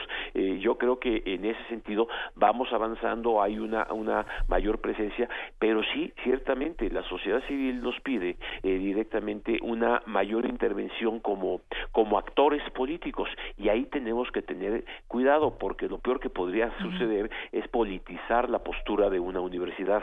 Eh, en una universidad se debe valer todo tipo de todo tipo de posiciones, todo tipo de debates, todo tipo de encuentros entre eh, eh, en, la pluralidad que significa nuestro país y ahí es en donde tenemos que avanzar. De repente, por ejemplo, hubo una vez una, eh, en el caso del INE, una, una propuesta de invitar al expresidente Carlos Salinas de Gortari a un evento y alguien decía, pero ¿cómo el INE invita a un pues sí, en, en, el marco democrático se debe valer invitar y discutir con todas las fuerzas de todos los grupos para poder generar alternativas. Y yo creo que la misión de nuestras universidades en ese sentido es ese fomentar el debate y colocar el debate en donde debe estar.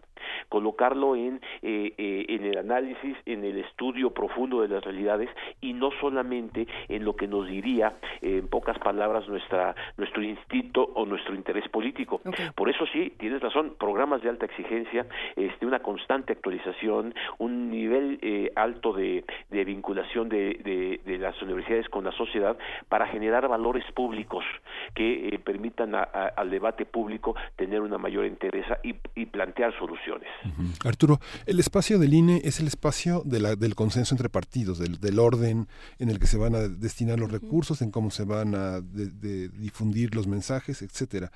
Esa es, es, son los consejeros los que tendrían que tener ese espacio de autocrítica para saber si, los, si la espotiza a la que te refieres tiene que moderarse, si los recursos para los gastos de campaña, eh, este catering y este todo lo que el staff de los candidatos tienen debe de, debe de reducirse. ¿Cómo, ¿Cómo funciona esto en relación, por ejemplo, a las políticas de austeridad? Que en realidad las políticas de austeridad son parte de un estado de emergencia que el gobierno federal plantea siempre frente a sus propios gastos y frente a las prioridades que tienen que ver con educación, con salud, este tipo de, factores, y cómo enfrentar, digamos, las políticas de austeridad en un momento en el que se ven comprometidos los derechos fundamentales constitucionales de los ciudadanos afectados por el sismo, fuera de la cuestión humanitaria, a la salud, a la educación, a continuar con sus vidas en el marco de una garantía constitucional. ¿Qué es lo que es? ¿Qué es lo que está en, en, en juego? Es cumplir con ellos y garantizar que sus vidas pueden, pueden ir por los mismos cauces, sean quienes sean.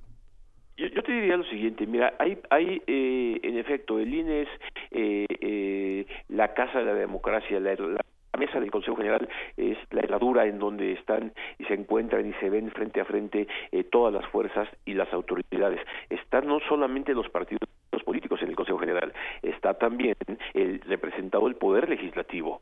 Hay diputados y senadores que eh, integran este el Consejo General y están los consejeros electorales. Yo creo que ese es un excelente espacio, es una mesa amplísima de debate. Ahora bien, ¿Qué le toca hacer al INE como instituto?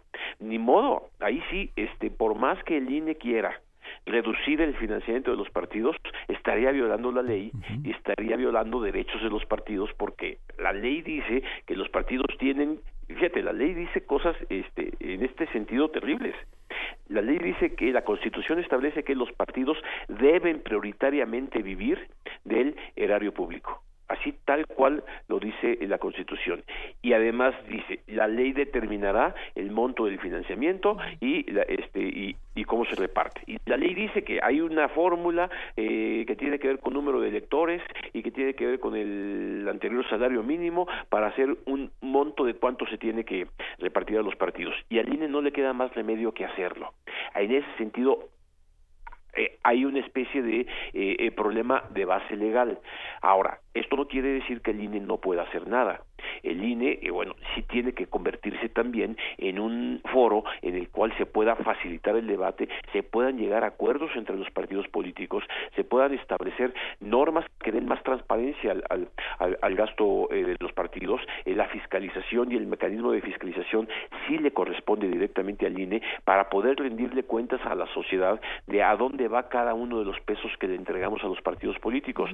Y, bueno, algo que se logró muy importante hace eh, hace uno o dos años fue una cuestión que no se no había ocurrido antes, que simple y sencillamente se dijo el dinero que los partidos no se gasten se devuelve y a partir del, año pasado los partidos que no se acaban el dinero lo tienen que devolver al erario público. Y eso es algo nuevo que impulsó el propio Instituto Nacional Electoral y que el Tribunal Electoral avaló y son ese tipo de políticas en las que se pueden avanzar. Y yo en ese sentido estoy totalmente de acuerdo. En este momento en este momento sí el INE podría ayudar a que eh, estos eh, deseos de los partidos, porque parece haber acuerdo de todos, de buscar eh, apoyar a los damnificados, sí se transmiten a través de un mecanismo legal que el el propio INE facilite y que esto genere mayor certeza para todos. Ese tipo de políticas sí las puede impulsar el Instituto Nacional Electoral. Pero de lo que estamos hablando, mi querido Miguel Ángel, es de una crisis mayor. Estamos hablando de una de una necesidad de una reflexión más integral del dinero y la política ante eh, no solamente la emergencia de los sismos, sino ante la necesidad de ofrecerle a la sociedad un modelo democrático más convincente, más creíble, eh, ya no en la parte meramente electoral, esa la resuelve el INE, poner casillas, eh, credenciales de elector, emitir las boletas electorales, todo eso lo sabe hacer muy bien el INE Estamos pensando en un problema más complejo de representatividad en donde la sociedad civil debe participar de una manera muy activa. Por eso, cuando el INE sacó el año pasado su estrategia nacional de educación, de cultura cívica, se contemplaba eh, la necesidad no ya no de darle a los ciudadanos cursos de civismo eh, para que vayan a votar y decirles lo importante que es el voto. Sí, eh, todo eso está muy bien. No, hay que enseñarles la valía del diálogo, la valía del debate permanente, la importancia de exigirle a las autoridades que cumplan con sus eh, eh, eh, promesas y desde luego, sobre todo, hacer todo esto con transparencia. Y esto sí es un modelo distinto de cultura cívica que necesitamos impulsar, que le toca al INE impulsar para poder fortalecer nuestra democracia. Y yo creo que es parte de las grandes tareas que tenemos que hacer. La emergencia de los sismos, tristemente, finalmente pues, se va a resolver de alguna manera o de otra, sí, pero el problema que eh, nos está arrojando en este momento la crítica de la sociedad de tener que reflexionar más a fondo sobre nuestro modelo democrático, sobre lo que tenemos que hacer, ese sí continúa y tenemos que comprometernos a echarnos para adelante a todos, medios de comunicación, universidades, partidos políticos, cámaras de diputados, sociedad civil sobre todo, actuando en eh, una construcción de una nueva cultura cívica eh, que tiene muchos enemigos, porque atrás de todo esto también hay muchos intereses económicos. A ver, eh... vamos cerrando. Vamos cerrando. Este, respira un poco, por favor, Arturo Sánchez, porque temo que tú también eres de los que ya evolucionó y respira con branquias. Em, Buenísimo. A ver, tenemos, pensando en los medios de comunicación, porque nosotros somos ahí un híbrido extraño, también hemos evolucionado y somos este medio de comunicación y medio de comunicación público, y representamos también a una institución académica. Entonces, tenemos, ahí, ahí nos vienen los spots, ¿no? Y, eh, y, nos regañan como si nosotros, los eligiéramos. Hubiéramos decidido que era una gran idea escuchar este, las fantásticas propuestas este, mercadológicas de los partidos.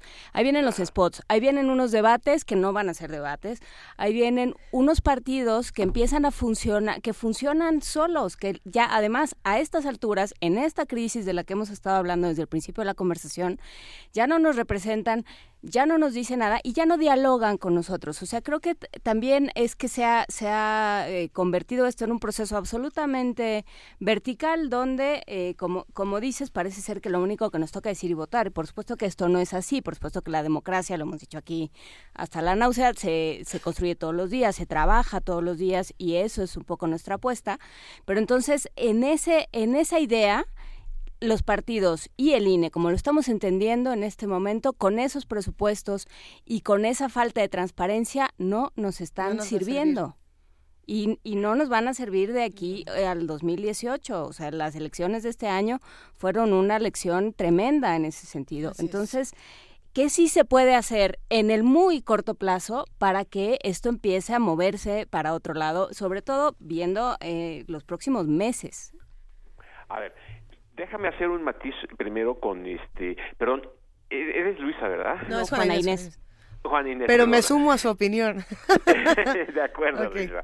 Este, eh, a ver, déjame hacer nada más un matiz.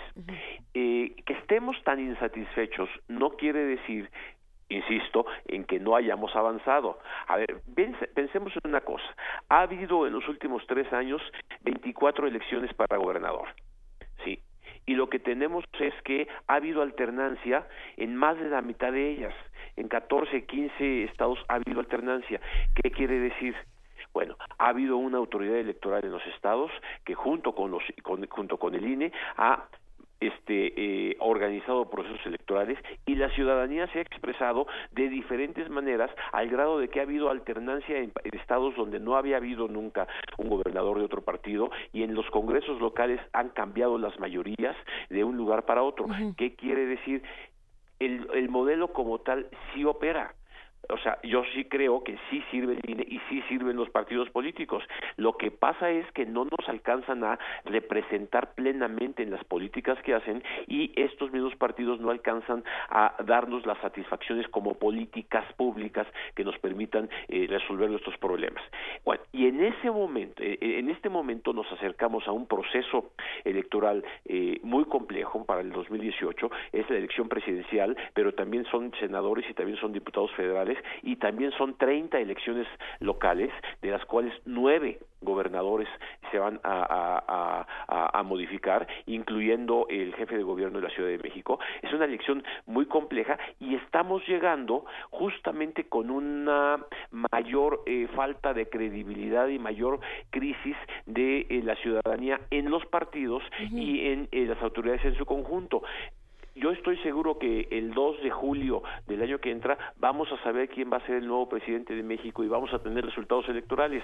El problema es la legitimidad que esos nuevas autoridades tengan Así en es. un proceso como estamos. Bien, ahí tenemos responsabilidades todos, estamos platicando. Tú decías de los medios de comunicación. Es el momento en que los medios de comunicación eh, eh, justamente colaboren mucho en elevar el nivel del debate. Hay muchas experiencias ya en todo el país en donde medios de comunicación responsables eh, eh, en diferentes niveles logran organizar sus debates, incorporan diferentes puntos de vista, hay una eh, posición más clara, hay una traducción mejor al ciudadano de lo que está ocurriendo en el proceso electoral, en las campañas electorales, de identificar la valía de los candidatos independientes que recopilaron firmas para poder participar o la importancia de postulados de uno o de otro candidato que están ofreciendo soluciones y sobre todo en un marco de una mayor exigencia a los candidatos, pues establecer como medios de comunicación compromisos que después puedan ser puestos sobre la mesa por nosotros mismos si eh, vemos que no se están cumpliendo las políticas que queremos. Ahora, hay otra parte que es importante porque la crítica al medio sí es porque transmiten los spots de los partidos, porque los spots no dicen nada, porque reiteran este eh, puntos eh, comunes que no es más que eh, eh, ataques entre partidos que no satisfacen a la ciudadanía. Bueno, contrarrestemos ese tipo de cuestiones con contenidos como los que están haciendo ahorita ustedes tres en este tipo de espacios. Yo creo que ese eh, es un poco lo que lo que eh, se, se reclama de le- elevar el nivel del debate para poder tener eh, una mayor percepción política de los valores de la democracia. Ya te contaremos de los planes que tenemos por acá y esperemos que seas parte, Arturo Sánchez. Oye, Me dará mucho gusto. se han quedado muchas reflexiones eh, y muchas preguntas en redes sociales. ¿Dónde te encuentran los que están haciendo comunidad con nosotros? Porque, no sabes, bueno, tienen dudas de hasta si el INE desaparece, de todo, de todo un poco. Cuéntanos dónde te podemos encontrar. Yo estoy en este, eh, bueno, en- obviamente en el Tecnológico de Monterrey, en la Escuela de Gobierno y Transformación Pública. Eh, mis redes sociales son arroba eh, Arturo Sánchez G, este, y en eh, Facebook estoy en Arturo Sánchez Gutiérrez. Este, eh, pero me dará mucho gusto recibir comentarios y establecer un diálogo, es lo que yo suelo hacer cada vez que alguien opina sobre mis mis tweets o mis dichos en, en, en las redes sociales yo suelo contestar, así que estaré eh, dispuesto a con ustedes y en cualquier foro eh, a, eh, levantar este diálogo. Bueno, ya te dimos follow y te mandamos un gran abrazo, Arturo Sánchez. Muchas gracias. Gracias, muchas por todo. Miguel Ángel, Luisa, Juan Inés, un placer estar con ustedes. Seguiremos conversando. Un gran abrazo. Hasta luego. Desde lo que sí. Hasta luego. Oigan, vamos a escuchar música a continuación, ¿o no? No vamos a escuchar ¿No, ya música. No? porque es que luego se nos hace bolas el engordo. Ah, y estaba buena la que seguí. Ok, ok, ok. Curaduría musical más adelante. ¿Qué hacemos entonces? ¿Nos quedamos por acá? Venga, vámonos a la nota que sigue. Primer movimiento.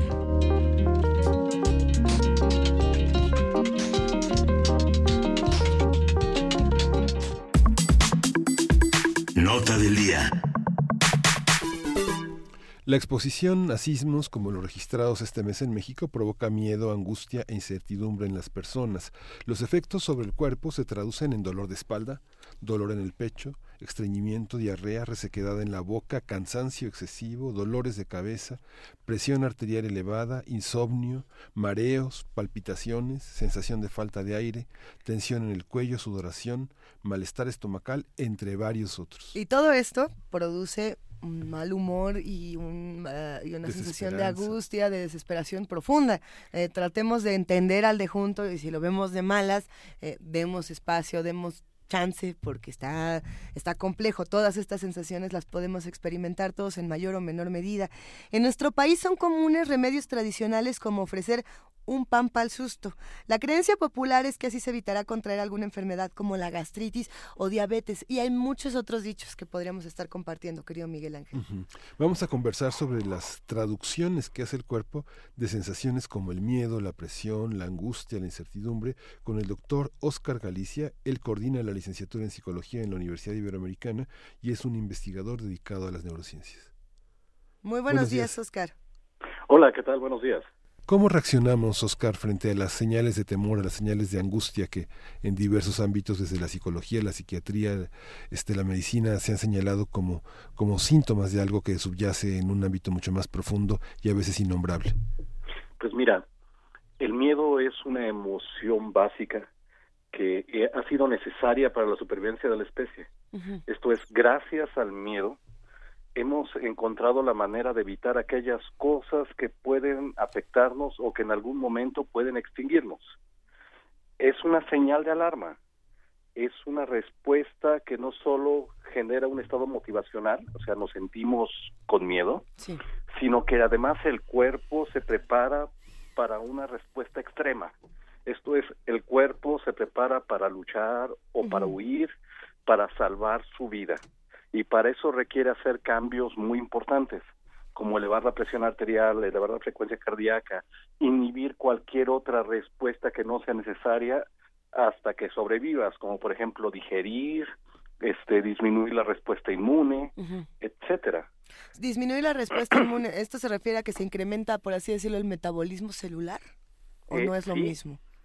Sí, se incrementa el metabolismo celular, pero para fortalecer aquellos elementos del cuerpo que son necesarios para la respuesta de huida, uh -huh. como por ejemplo eh, fuerza muscular, no, como por ejemplo resistencia muscular, sí. etcétera, y lo que se ve disminuido es nuestra capacidad para resistir infecciones, bichos, hongos, etcétera, uh -huh. ¿no?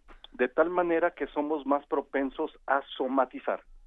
Eso significa que básicamente nos vamos a dar gripitas, diarreas, cositas que normalmente de las que no nos enfermamos.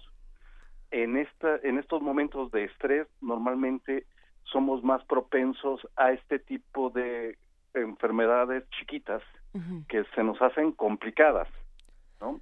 Claro. Nuestro sistema está comprometido. Ahora, ahora bien, es interesante pensar en el miedo como un evento aislado, es decir, yo siento miedo por algo que me ocurre en, en un periodo de cinco minutos y entonces puedo tener todas estas respuestas y mi cuerpo, digamos, que se ve eh, comprometido por un rato y poco a poco regresa, uh -huh. a lo que ocurre cuando tenemos un miedo que nos puede durar muchos días. Eh, y, y, lo decimos pensando en lo que ocurre actualmente, lo que nos está ocurriendo en esta semana, o lo que nos ha ocurrido en otros periodos de, de nuestra vida, cuando tenemos un miedo que nos dura más de una semana, que nos puede durar un mes. Y, uh -huh. y el cuerpo realmente cambia. ¿Qué pasa cuando el miedo dura tanto tiempo? Pues sí, de hecho el cuerpo está diseñado justamente para estas respuestas de estrés que llamamos crónico. Sí. Esto es no solo un evento, que provoca una respuesta inmediata y una vez que se soluciona hay una resolución en donde el cuerpo regresa a un estado anterior. En este caso, en donde hablamos de una situación de estrés prolongado, que es provocado por un evento muy puntual, en este caso el sismo, tenemos una serie de factores ambientales y una serie de relaciones sociales que hacen que este fenómeno se convierta en una forma de estrés crónico, o sea, de varios días. O sea, hemos dejado de trabajar, los niños no están yendo a la escuela. Así es. ¿No? Eh, nuestras actividades han cambiado radicalmente.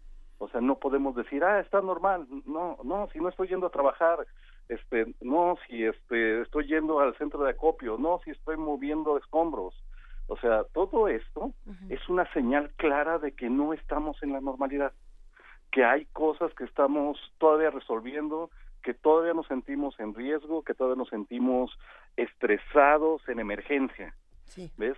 Entonces, esto se va a prolongar ¿sí? conforme nosotros vayamos regresando a un fenómeno de cotidianidad y de normalidad en donde finalmente podamos superar esta situación de emergencia haciendo lo que normalmente hacemos.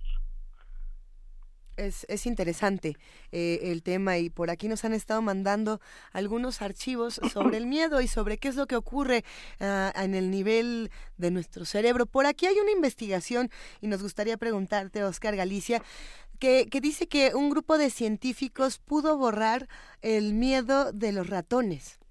Es decir, tenían recuerdos de estrés y, de alguna u otra manera han logrado con mecanismos neuronales eliminar estos recuerdos vinculados al miedo. ¿Qué es lo que pasa cuando intentamos explorar el cerebro desde esta otra parte? Pues mira, este es claramente un estudio netamente experimental. Una de las cosas que es un marcador biológico por excelencia para no olvidar es el miedo. El miedo nos sirve. El miedo nos sirve para recordar porque ese recuerdo nos puede salvar la vida. Esto es, un evento asociado al miedo prácticamente es inolvidable. O sea, está marcado por la emoción porque ese marcaje este de memoria al recordarlo te puede salvar la vida.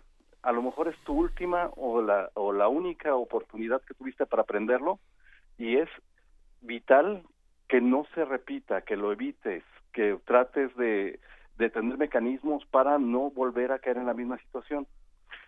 El problema en estas circunstancias es que vivimos en una zona sísmica, o sea, no hay manera de que nos cambiemos de situación. Esto nos puede volver a ocurrir y tenemos que aprender a vivir con ello. ¿Cómo le hago para organizar este recuerdo cargado de miedo y seguir viviendo y llevar una vida normal sin estar todo el tiempo pensando atemorizado y adicionalmente marcado por la experiencia que no me permite seguir viviendo, ¿no? Entonces, sí, ciertamente hay ciertas sustancias que pueden disminuir de manera muy importante la reacción de miedo, este, pero no no es muy adaptativo el que olvidemos ciertas cosas, ¿no? Entonces, el miedo es una es una emoción básica que es muy adaptativa. El problema es cuando excede nuestra capacidad para seguir viviendo con él. Ajá. Oscar, muchos, muchos pacientes que van con psicólogos, con analistas, con psiquiatras, se preguntan cómo me quito esta sensación de, de, la réplica. Hay una sensación de la réplica que, que fue muy pronunciada los primeros días del sismo, ¿Cómo quitarse ese miedo a permanecer en algunos lugares? Ayer discutíamos en nuestra junta de trabajo que a quien les agarró al sismo en Radio UNAM les da miedo venir a las instalaciones, pero a quien les agarró en su casa les da miedo regresar a su casa. ¿Cómo se quita uno el miedo? ¿Qué, qué, qué rutina podría uno tener más que esta racionalización de no va a pasar nada, pues no se pueden prever los temblores, pues vivo en una zona sísmica, digamos? ¿Esta racionalización sirve o qué pasos hay que seguir para estar más tranquilos? hablar del tema en grupo, ¿cómo? ¿Qué hacer? Sí, qué bueno que lo dices. Mira, las emociones no son racionales. Esto es, tú no le puedes explicar a una persona que no es racional tener miedo. El miedo ya está ahí, no entiende de razones. Una cosa que es importante para disminuir el estado emocional es asociar esas zonas esas partes que en su momento se asociaron con la respuesta de miedo con una respuesta conductual este eh, totalmente contraria. Esto es ese sitio donde me agarró el temblor tengo que asociarlo con algo que me gusta, algo que es placentero, relajante, tranquilo, seguro. Esto es, tengo que volver a ese lugar y tengo que sentirme bien ahí. Tengo que volverme a sentir seguro, tengo que volver a crear esa relación de seguridad con el espacio, ¿no? O sea, es la única manera de explicar la emoción de que no es necesario sentir miedo ahí, ¿no? Una de las formas de perder el miedo es regresar a la cotidianidad y a la normalidad, lo que hacíamos cotidianamente. Por supuesto que es bueno platicarlo con otros. Eh, lo peor que podemos hacer es quedarnos callados, guardarnos lo que sentimos, lo que estamos pensando, lo que estamos sintiendo. Lo mejor que podemos hacer es platicarlo con otros, con nuestro grupo de macramé, con el de tejido, con el de dominó, con, el, que, sea, pero con el de Radio UNAM. Eh, con el de Radio UNAM, claro. O sea, que alguien nos escuche, pero no solo hablar del evento, hablar de cómo me sentí en el evento, cómo me siento ahora, hacernos las preguntas que no tenemos respuesta. ¿Cómo le voy a hacer para seguir viviendo después de esto? O sea, ese, ese monólogo en grupo me ayuda a darme cuenta de todas aquellas cosas que no estoy tomando en cuenta, de todo lo que no había pensado, de todo lo que tengo en mi cabecita y que ahora lo comparto con otros y que tienen las mismas preguntas incógnitas y que a alguien se le puede ocurrir por lo menos esa sensación de seguridad, de apapacho, de no te apures, vamos a estar bien, este no sabemos cómo lo vamos a hacer, pero lo vamos a estar bien, ¿no? A ver, tenemos por aquí algunas preguntas de los que nos escuchan. Eh, Mayra Elizondo nos dice, ahora es normal, ah, o sea que ahora es normal que oigo alarmas sísmicas y siento que tiembla. Y me he salido ya de dos grupos de WhatsApp. Esta es una respuesta al estrés. Y por aquí nos mandaron otra, la estoy buscando a ver, ahorita recuerdo quién la mandó, que preguntaba si es verdad que del miedo respuestas físicas pueden ser las canas. Eh, eh, estas respuestas extremas donde el cuerpo manifiesta el tema, sí, las canas en, en, el cabello, estas blancas, vaya. cuéntanos un poco sobre estas dos reacciones, Oscar Galicia? Pues mira, es cierto, actualmente estamos en un fenómeno de hiperalertamiento, así se llama, en donde prácticamente presentamos lo que en psicología llamamos generalización de estímulos. O sea, cualquier cosa que tenga alguna intensidad o frecuencia semejante a una alarma sísmica, nos va a aparecer alarma sísmica de, primer, de primera instancia. Entonces, si pasa una moto rápida, ya es alarma sísmica si pasa una ambulancia, ya es alarma sísmica y presento exactamente la misma respuesta, una respuesta de sobresalto, frecuencia cardíaca alta, alertamiento, miedo, etcétera, hasta que identifico y digo, ay, es la cochina moto, ¿no? Sí. Entonces, eso es normal, totalmente normal, eh, y tendrá que ir disminuyendo con el tiempo, ¿sí? Y también este habrá que aprender a relajarse en esos momentos, tomar eh, respirar lento, dar bocanadas de aire profundas, sacarlas lentamente y a lo que sigue, ¿no? Seguir en la actividad.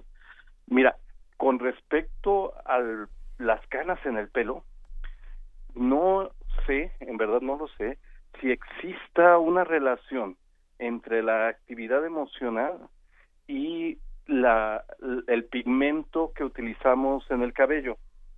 No lo sé. Hay otras cosas que efectivamente pueden influir en la liberación de, de otras sustancias, ¿no? Insulina, etcétera, pero en el pelo tengo que admitirlo, no tengo la menor idea. Vamos, vamos a investigarlo. Por aquí hay, hay algunos artículos interesantes que compartiremos. Eh, nos envían otra pregunta, la relación eh, del miedo con las hormonas sexuales, eh, si esto tiene alguna relación y puede afectar sobre todo a los jóvenes. Uy, claro. O sea, una de las cosas que se inhibe en la respuesta emocional del miedo es la respuesta sexual. Esto es, ¿cómo piensas en reproducirte si ahorita estás en emergencia, estás sobreviviendo? O sea, cuando sobrevivas te reproduces, pero mientras una de las cosas que va a disminuir de manera importante es la la sensación libidinal. Esto es, el deseo sexual disminuye, también disminuye la testosterona, ¿no? De tal manera que hay una severa disminución en el deseo sexual y en la potencia sexual, particularmente en los hombres. Ok, ok, aquí lo, lo apuntamos también. hay muchos temas, por ejemplo, la gente que estudia, que está en, en, en labores que muchos posgrados no se han, no se han parado, las, las continúan los estudios, personas que refieren síntomas de que no pueden concentrarse, de que no pueden dejar de pasar y que bueno, tal vez algunos de ellos tenían algún tipo de rasgo obsesivo, pero que se ha incrementado con este episodio de que no pueden dejar de pensar si dejaron una llave abierta, si vieron que pensaron que había una grieta en la cocina, el gas, ¿no? el gas, este ese tipo de, de, este, o personas que no tienen un rasgo obsesivo, que tenían una, una, una cuestión, digamos, entre comillas, normal, pero que no era un rasgo obsesivo, pero que no pueden dejar de pensar en estos eventos, es lo mismo que señalas, este, Oscar. Sí, claro. Mira, tenemos que encontrar la manera de sentirnos seguros. O sea, tratamos de incrementar nuestra seguridad de cualquier manera, de tal forma que estás buscando cómo haces que tu casa sea más segura. O sea, te fijas obsesivamente en esos detalles, ¿no? en algún momento tienes que detenerte y decir, ya chequé 10 veces el gas. O sea, ya chequé 20 veces las ventanas. Ya aseguré todo. Ya no puedo seguir fijándome en esto todos los días. Ya revisé mi casa. Ya la revisó un ingeniero. Ya qué más puedo hacer. ¿No? En ese momento se tienes que detenerte. Pues sí tienes que empezar a decir, ya no hay nada más que yo pueda hacer por mi seguridad, ¿no? Claro. Claro, y, todos estos consejos los vamos a compartir en nuestras redes. Eh, ¿En dónde más podemos conseguir información sobre estos temas, doctor Oscar Galicia? Eh, pues mira, ¿Qué, libros, qué materiales podemos utilizar? Sí, mira, lamentablemente hay muy pocos libros que sean, digamos, de divulgación. Sí. ¿No? Pero yo les recomendaría el libro del doctor Eduardo Calixto, ¿no? Es un libro que es extra, de extraordinaria divulgación y eh, habla acerca de todos estos factores de qué es lo que pasa en nuestro cerebro, ¿no? De una manera clara, de una manera de difusión, es extraordinario su libro. ¿Cómo se llama? Eh, me parece que se llama Lo que ocurre en nuestro cerebro. Lo que ocurre en nuestro cerebro. Bien, lo buscaremos y consultaremos. De igual manera hacemos invitación, claro, a que los que se interesan en estos temas y quieren leerlo de una manera lúdica, por ejemplo, pueden acercarse a la revista Como ves de nuestra universidad, eh, donde muchos expertos en neurociencia eh, se encargan de escribir artículos. Busquen el trabajo del doctor Oscar Galicia, coordinador de la licenciatura en psicología de la Universidad Iberoamericana. Eh, bueno, Oscar, te agradecemos muchísimo que nos hayas tomado la llamada. No, no, todo un placer, les agradezco mucho a ustedes. Seguiremos charlando. ¿Algún comentario final, alguna última recomendación que quieras darnos antes de, hacer una pausa? Sí, eh, si no tienen la oportunidad y se sienten oprimidos todavía, es importante que se busque la ayuda de una de un profesional. Esto es, hay cosas para las cuales algunas personas no pueden lidiar con ello. O sea, el tiempo a veces en estas personas complica la reacción. Entonces, si esto se prolonga por demasiado tiempo y se siguen sintiendo angustiados, deprimidos, amenazados, busquen a un experto. Es importante porque a veces el tiempo lo único que va a hacer es complicar la reacción. Claro. Claro, pues con esto nos quedamos. Muchísimas gracias, Oscar Galicia. Va un gran abrazo para ti. Eh, que estén bien, muchas gracias. Un abrazo. Eh, nos quedamos aquí en primer movimiento. Hacemos una breve pausa y regresamos porque todavía tenemos invitaciones al Chopo, mesa del día, poesía necesaria. Cuánta cosa, querido Miguel Ángel. El libro de Eduardo Calixto lo publicó Editorial Aguilar y se ah, llama Un clavado a nuestro cerebro y está en, también en libro electrónico y en libro en, en libro digital, impreso. Digital y impreso. Ok. Lo compartimos. A ver, estamos en arroba P Movimiento, en diagonal Primer Movimiento UNAM, en el canal 120, en el 20.1. Estamos en el 860 de AM, en Radio y TV UNAM. Estamos en el 96.1 y seguimos por acá en un momento más. Primer movimiento. Hacemos comunidad.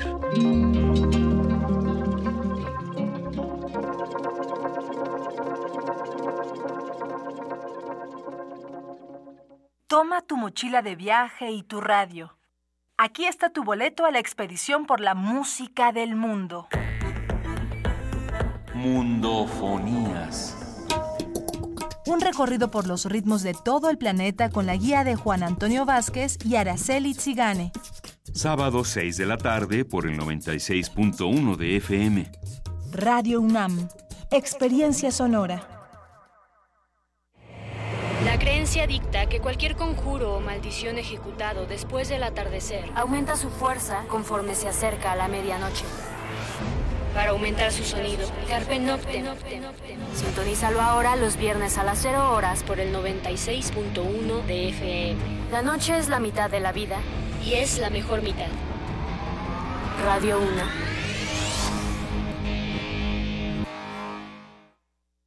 Este es mi México. Aquí vivimos más de 120 millones y el 2018 será especial porque tomaremos decisiones muy relevantes para nuestro futuro. Ya arrancó el proceso electoral en el que elegiremos representantes para más de 3.400 cargos de nivel local y federal, quienes administrarán los recursos de nuestro país. Y porque mi país me importa, te invito a que lo vivamos juntos, informándonos, participando y decidiendo. Instituto Nacional Electoral, INE. Testimonio de oídas. Música nueva en voz de sus creadores. De sus intérpretes. Un autorretrato sonoro de la música de hoy. Escúchanos por el 96.1 de FM los martes y jueves a la 1 a.m. o en su retransmisión los sábados y domingos también a la 1 a.m.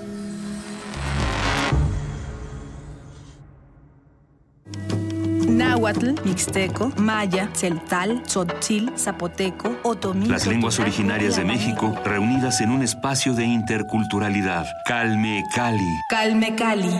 Acompáñanos a conocer las diferentes culturas indígenas de nuestro país en voz de sus hablantes. Todos los jueves a las 10 de la mañana. Retransmisión domingo 15.30 horas. Por el 96.1 de FM. Radio UNAM.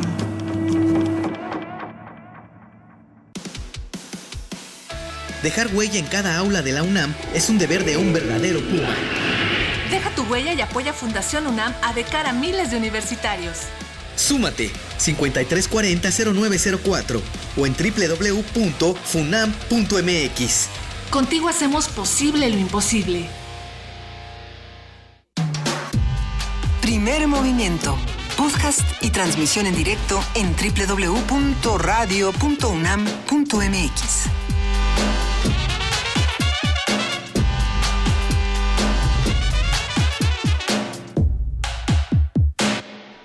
Y ya son las 9 de la mañana con 4 minutos de este viernes 29 de septiembre. Seguimos aquí en primer movimiento, querido Miguel Ángel Quemain. Muy buenos días otra vez. Hola, buenos días, buenos días al auditorio de TV UNAM y de Radio UNAM. Aquí seguimos y en la red. Aquí y nos ya, ven. Y, y ya, ten- ya tenemos una, una llamada con Gabriel Yepes, él coordina Artes Vivas del Museo Universitario del Chopo y ahí se inician las actividades culturales en la UNAM y una de ellas es esta. Vamos a tener funciones gratuitas de Extraños Mares Arden de este las funciones de hoy de, desde el 28 de septiembre de ayer al 1 de octubre serán de entrada gratuita y invitan a asistir con un donativo en especie en apoyo a los damnificados.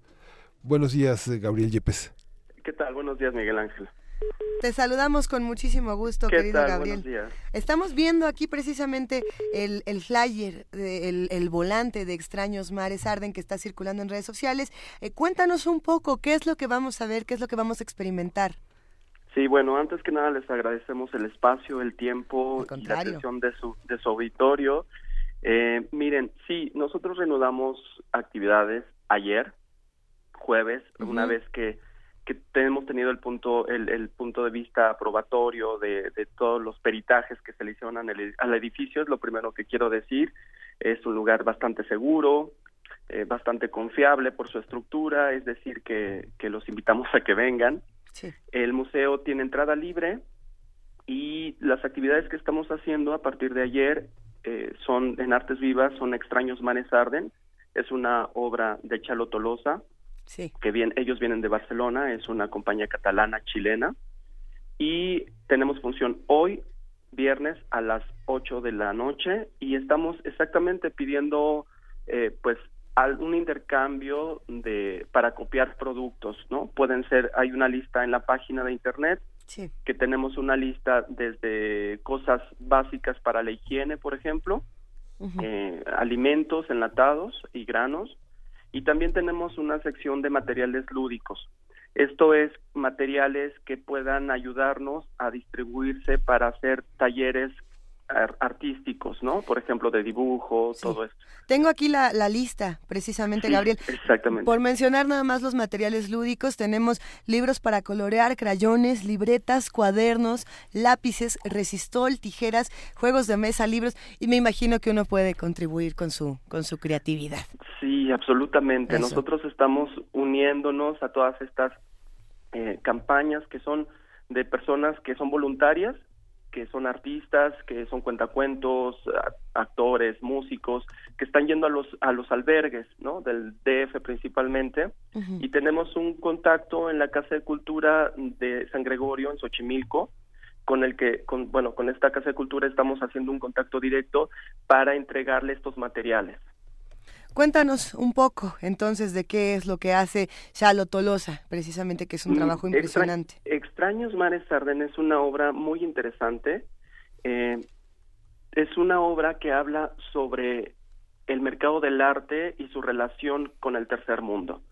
Chalo Tolosa nació en Chile y toda su historia tiene que ver con los campamentos de la familia Guggenheim en los años 50 en el desierto de Atacama. Extraños Mares Arden habla de la relación que se han tenido desde las familias poderosas, sobre todo la Guggenheim, y la explotación minera en Chile, en toda la industria salitrera. Entonces, habla de este doble discurso de cómo el mercado del arte, por un lado, va generando riqueza y por otro lado, va generando pauperización dentro de países donde explota todos sus bienes, ¿no? Entonces es, es muy complejo, es, es un, un panorama que nos muestra sobre el arte contemporáneo y su relación con lo social. Entonces, eh, yo la verdad les, les invito a que vengan a ver Extraños Mares Arden. Hoy es la última función, tuvimos Uy. que reducir nuestra cartelera, sí, exactamente. Hoy y, bueno, ayer y hoy fueron, son las dos únicas presentaciones que tenemos de esta estupenda obra. Y mañana sábado cambiamos porque es una, una obra que también teníamos eh, lista para presentar la semana pasada, que es Fantomas Monster. Fantomas contra el miedo y el olvido. Contra el miedo y el olvido. Sí, sí, sí. Exacto. Esta es una compañía, un- una compañía que viene de Viena. Eh, una de las integrantes es Eduarda Gurrola y ella lleva mucho tiempo trabajando en Viena. Y esta propuesta de Fantomas Monster se presentará mañana sábado a las 7 y domingo a las 6. Una, una maravilla. Ambas puestas en escena se antojan muchísimo. Invitamos a que, los invitamos a que consulten eh, la cuenta de Twitter del Museo del Chopo, que es tal cual, arroba Museo del Chopo, donde vienen, por ejemplo, imágenes de ambos montajes que los dos se ven verdaderamente bonito. Es que no quiero decir bonito, no, bonito no es la palabra. Sobre, sobre todo transgresores. Interesantes, Muy interesantes propuestas. Sí, de, de una manufactura estupenda. La verdad Claro. es que tenemos, son dos, dos colaboraciones que hace el Museo del Chopo Sí. con, eh, con compañías que están en un circuito internacional bastante interesante y que desafortunadamente no tuvimos el tiempo de presentarlas eh, en una temporada más larga, pero por los compromisos de las propias compañías pues tienen que salir de México, ¿no? Tienen que seguir Claro. sus giras, sus circuitos y bueno, nos quedamos con estas dos únicas presentaciones de cada una para Sí. ser equitativos y, y, y nada, pues que vengan. eh, la Hacemos- verdad está. No, pues sí, hacemos esta invitación y me, vas a decir que no es cierto, que me equivoco profundamente, pero a mí la, de Fantomas Monster me parece que es una puesta en escena muy, muy oscura, visualmente muy oscura, y la otra, presente, se ve bastante psicodélica, la de Extraños Mares Arden. Probablemente no, habrá que ir y, comprobarlo. Nos vemos muy pronto. interesante lo que dice, sí, absolutamente. Los esperamos en el Museo Universitario del Chopo y está abierto a partir de las 11 de la mañana hasta las 7 de la noche, funcionando también con entrada libre el museo. Sí. Y a partir de las hoy a las 8 de la noche los esperamos en Extraños Mares Arden. Gracias, Gabriel Yepes. Un abrazo. muchas gracias. Buen día. Poesía necesaria. Primer movimiento.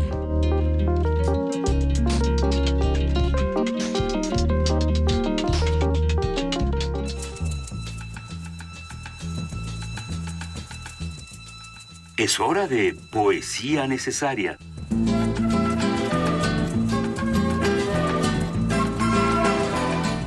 Ha llegado el momento de poesía necesaria, querido Miguel Ángel Quemain. Sí, la poesía necesaria, tan necesaria en estos tiempos. Vamos a leer un poema de Vicente Quirarte que viene de un, de un libro que se llama De El Ángel es Vampiro y que se llama El Mundo. Es un tema sobre este, sobre, sobre, el poder de, sobre el poder del lenguaje. Y dice, y dice así, el mundo. Queremos nombrar el centro de las cosas, el corazón sonoro de las cosas, el fervor silencioso de las cosas.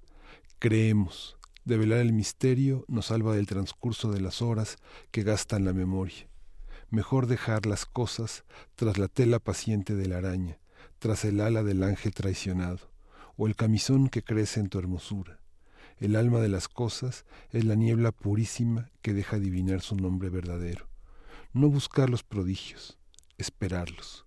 Tu bramido de amor que sale del espejo que te copia, esa reconstrucción lenta del mundo que afirma su materia más durable. Y a continuación, para ligar el poema de Miguel Ángel Quemain, el que nos acaba de compartir de Vicente Quirarte, seguimos haciendo juegos con las palabras para perder el miedo. Y la palabra miedo se puede reconfigurar en muchas cosas, según Ian Brown con Fear.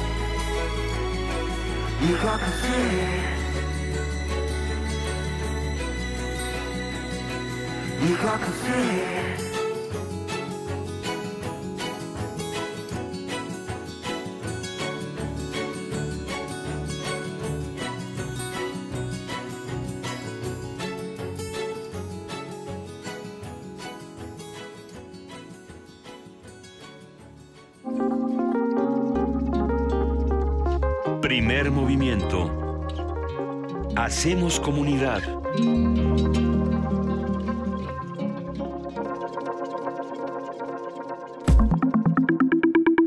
La mesa del día. La música tiene efectos positivos, por si no lo sabía, sobre el estado de ánimo y la salud física y psicológica. Cuando una persona canta, libera endorfinas, lo cual genera confianza, bienestar en general. Así es. Y al cantar se realiza una importante actividad aeróbica que aumenta la oxigenación de la sangre y se ejercitan diferentes músculos. Además, si se canta junto con otras personas, se genera un sentimiento de pertenencia y esfuerzo compartido que ayuda a superar circunstancias difíciles. El gospel es un ejemplo de canto comunitario contra la adversidad. Se trata de una música espiritual que surgió de las iglesias afroamericanas en el siglo XVIII y que se popularizó durante la década de, de 1930. Eh, luego platicamos del gospel, que tiene todos sus matices. Desde sus inicios, este género tuvo inspira, eh, se inspira en el sufrimiento de generaciones de esclavos africanos que fueron traídos a América para ser ex, eh, explotados en diferentes trabajos. Y por lo mismo, eh, este y otros géneros musicales tienen cargas mu- muy, muy importantes. Sí, justamente el cantante Pedro Cominic ofrecerá una función única este viernes 29 de septiembre en el Cabaret Yucali. Hay un 50% de descuento en el cover presentándose con donativos en especie para los albergues de la ciudad que serán canalizados por voluntariado certificado. Vamos a conversar con Pedro, que ya, está, ya, ya lo puede ver quien está en TV UNAM. Ya está en la cabina Aquí con nosotros. está. Y sobre el canto y las canciones como un bálsamo contra el miedo. Hola Pedro, ¿cómo estás? ¿Qué Gracias tal? por ¿Cómo- estar aquí con ¿Cómo nosotros. están? Muy buenos días. Ahora, en, en su caldo de cultivo Qué rico televisivo. calorcito. Sí, no, muchísimas gracias por invitarme, y sobre todo en, en momentos como este donde creo que es un momento fundamental para retomar nuestros espacios y retomarnos a nosotros mismos, ¿no? Creo que la música es un bálsamo, la risa sin duda es un bálsamo y simplemente poner tu mente en otro lado creo que es más que más que buena ayuda en este momento y más que necesaria ayuda en este momento. ¿Cómo Pero ponemos? Al pensar en este, en este momento y en esta conversación, yo pensaba justamente en el gospel, en el blues, en todas, en las canciones de esclavos, en todas estas formas que encuentran los seres humanos para consolarse cantando, o para aligerar el trabajo, o para aligerar la tristeza a través del canto. Eh, los seres humanos tenemos esta consigna de que quien canta su mal espanta. Es- y, y eso es así correcto. funcionamos. ¿Para ti cómo, cómo es? Yo creo que sí hay un, un- sé que suena como a lo mejor ex- extraño y excesivamente místico, pero hay un poder curativo en la música. Creo que hay desde el asunto de volcarte y perder como el pudor, porque sí hay una, de- sí- sí- hasta para cantar entre amigos en una bohemia, si no pierdes el pudor, aquello no camina. Claro. ¿no? Pero creo que también hay un asunto físico, ¿sabes? Como de la vibración del sonido. Sí hay un asunto, en, en el cabaret, sobre todo como te dice la gente tan cerca, a diferencia de una sala de conciertos, es mucho más notorio. Hay una vibración conjunta física que sí genera endorfinas, que sí, o sea, ya incluso a nivel fisiológico, pues, sí hay una, un mejor estadio, ¿no? en, en, en el público que, que vibra contigo y sobre todo creo que, curiosamente mucha de la música que hago en el espectáculo esta noche, por ejemplo, que voy a hacer eh, I Put a Spell on You de Nina Simón, que efectivamente está derivada del gospel, o sea, tiene, siento que tiene más este, está, está más cerca del, del carácter del gospel que del, del soul y del blues este digamos hacia el funk y hacia otras cosas como Ahorita un poco más de más de por arriba Ajá. no tiene más que ver con un dolor profundo que con sexo vaya digámoslo de esa pero, manera Pero piénsalo, I Put a Spell on You es una canción que ha sido eh, reinterpretada numerosas veces Sí. y lo curioso es que sobre todo por hombres. Aun cuando Nina Simón empieza con ella, eh, después viene Screaming Jay Hawkins con esta versión donde hace unos ruidos como, "Uh", ¿no? como estas risas muy profundas del jive. Y luego viene hasta, bueno, hasta Marilyn Manson le, hace correcto. covers, donde lo que expresan es esta, esta sensación de, de angustia y de desesperación y, y de arrancarse los pelos. ¿Cómo, ¿Cómo cambió una canción como esa? Digo, porque me emociona mucho Claro. que la representes tú. Y, adem- y además Que eres un ser este, Y además haciéndolo ahorita desde el personaje de Lupe, yo sí creo que es, sí creo que es una gran pieza de empoderamiento. Creo que muchas de las cosas de esta noche, y por eso decidimos, eh, Tito Vasconcelos, que es quien, quien lleva Yucali Cabaret y, y tu servidor y toda la compañía de La Pasión según Lupe Lemper, dedicar esta función hoy a, pues a la reconstrucción. Ahora ya, digo, es todavía, lamentablemente, hay labor de rescatistas, hay mucho que hacer ahorita, pero también la gente necesita re- recuperar sus hogares, encontrar un hogar en muchas cosas, porque ahorita estamos en esta etapa donde mucha gente que está teniendo que dejar sus, sus casas, sus departamentos, ahorita ya con la revisión de protección civil. Y entonces yo lo que creo es que mucha de esta música que estamos haciendo, María de Buenos Aires, este, una pieza de esta tangópera de, de Piazzolla, que justamente tiene que ver con eso, con recuperar tu sentido de pertenencia. Eh, como una ola que le hizo famosa Rocío Jurado, justamente Mm. tiene que ver con este asunto de sobreponerte. Entonces, mucha de la música de este espectáculo, porque el, el carácter del personaje de Lupe Lemper es eso, es sobreponerte. Finalmente, para una, muj- para una mujer triunfar es sobreponerte al status quo. ¿no? Entonces, mucha de la música, ca- me atrevería a decir que casi toda la música que hacemos esta noche tiene que ver con eso, con encontrar un nuevo sentido, tiene que, el, hoy en particular para mí tiene que ver con sanar, tiene que ver con con ir adelante, pues, por ejemplo, incluso voy a hacer la Lola Lola del Ángel Azul de Marlene Dietrich, ¿no? Que justamente tiene que ver con este de yo, ahora sí que yo soy, es la versión alemana de yo soy quien soy y no me parezco a nadie, ¿no? No más que am Deutsche. ¿no? Sí, sí, y, sí, sí. y entonces por eso también nos pareció importante que en la función de hoy, que es, sol- ya es solamente hoy, Lupe se va a guardar este, en, el- en su baúl un ratito. Eh, hoy a las 10 de la noche en Yucali Cabaret, allá en Amberes 61, en Zona Rosa, que además es una zona que es donde se está trabajando mucho. También creo que rehabilitar, eh, dejar de tener miedo a los... a- ahorita finalmente hay toda esta paranoia. Entonces, que- es, es real, ¿no? Sobre, sobre Condesa, Roma, La Juárez, etcétera. Y creo que también estamos como reapropiarnos de estos espacios sin temor. También esa es un poco la intención de la función de esta noche. Claro. Y sobre todo, que a quien asista con donativos en especie para los albergues va a recibir un 50% de descuento. Donativos que además, prioritariamente eso también es importante decirlo porque todo lo que se aporte, por supuesto, es valioso y todo es necesario, pero ahorita sobre todo estamos buscando medicamentos, cobijas, justamente para los rescatistas y para la gente que está en los albergues o incluso fuera de los albergues. Y se sigue pidiendo mucho herramienta y material de reconstrucción. El PET, por favor, también para poder reconstruir, no solo es Ciudad de México, también es Oaxaca, también es Puebla, también es Morelos, también es Chiapas.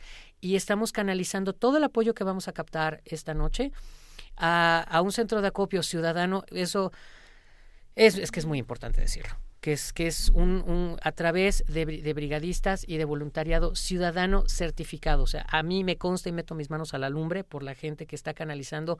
Tenemos las fotografías de cómo se estaba entregando la ayuda, no solo en las diversas son los diversos puntos críticos de la ciudad, sino en los puntos, puntos críticos, por ejemplo, del estado de Morelos, que lamentablemente tenemos esta cultura de que si el funcionario no sale en la foto no se lleva la ayuda.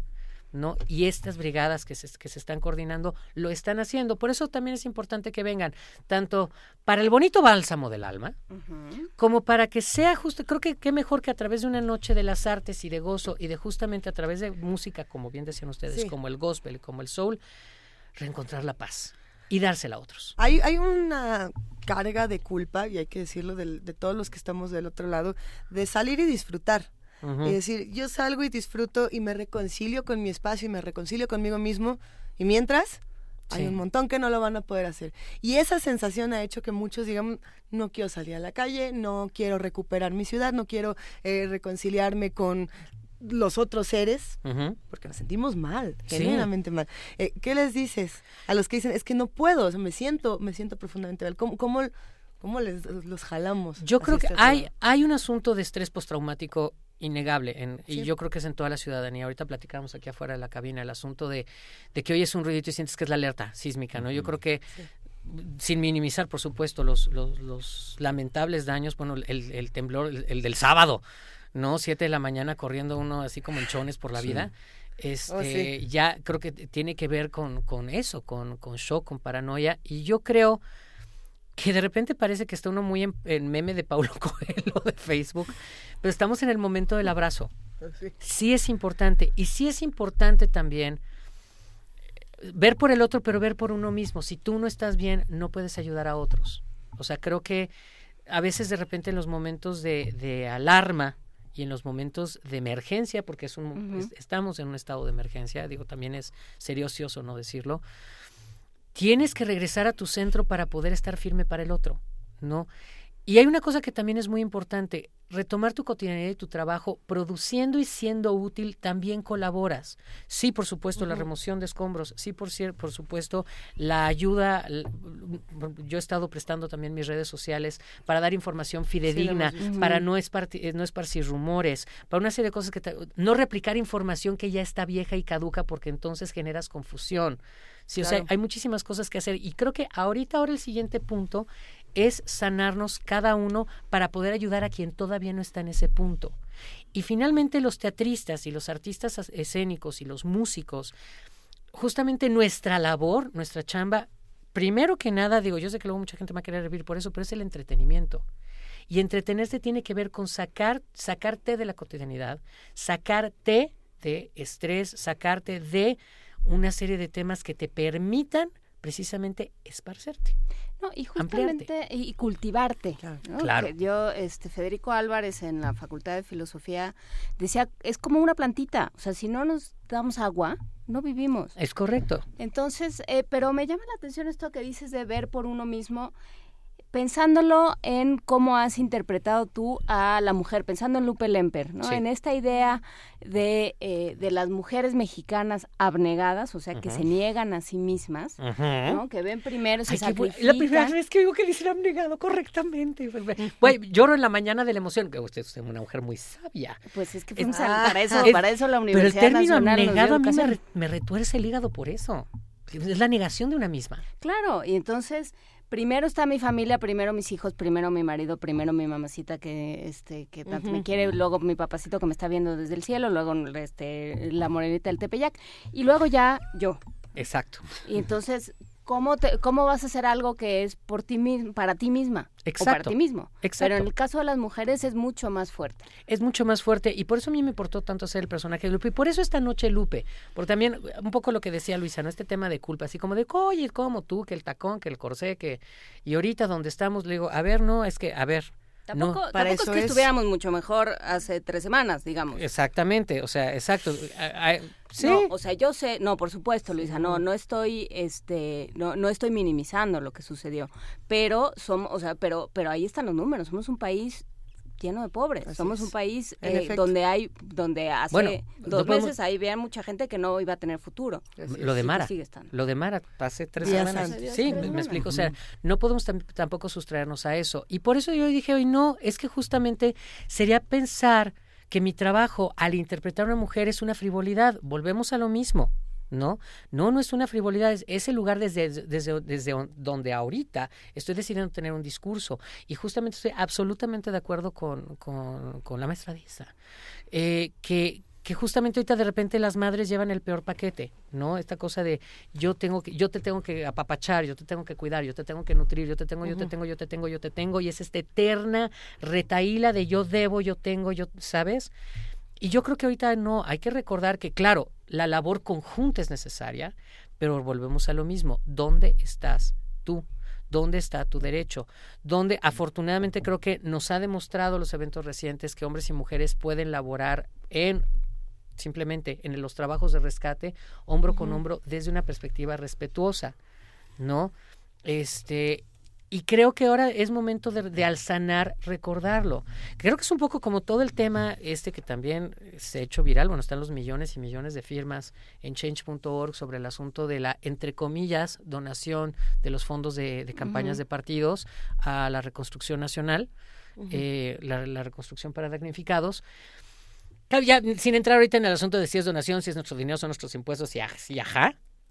No, yo lo que creo es que estamos sí en un momento de cambio y de conciencia, ¿no? Se está haciendo como toda esta vinculación del de temblor del 85, que creo que el símil, sé que la fecha es similar, pero el símil, eh, hay muchas distancias entre un evento y otro, uh -huh. muchísimas. Pero permíteme un segundo solamente para despedir la transmisión de AM. Nosotros Ajá. nos vamos a quedar en TV UNAM y en Radio UNAM a través del 96.1 de FM. Eh, los que quieran seguir escuchando esta maravillosa plática con Pedro Cominic, quédense con nosotros, vamos a una breve pausa dramática. ¡Ay!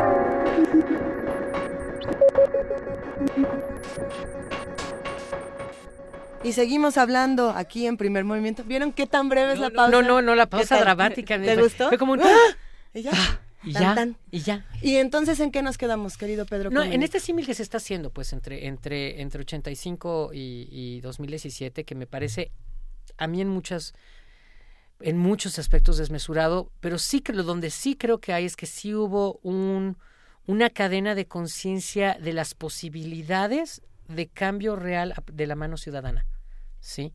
Yo sí creo en esto que también he estado leyendo en varias, en varias plataformas sobre cómo abordaron los millennials, ¿no? Y la generación X, todo este tema. Y sí creo, no, creo, no, no tanto un abrir de ojos, sino creo que de repente les generó, creo que es, es la sacudida, literal, les generó como una conexión con la realidad inmediata importante.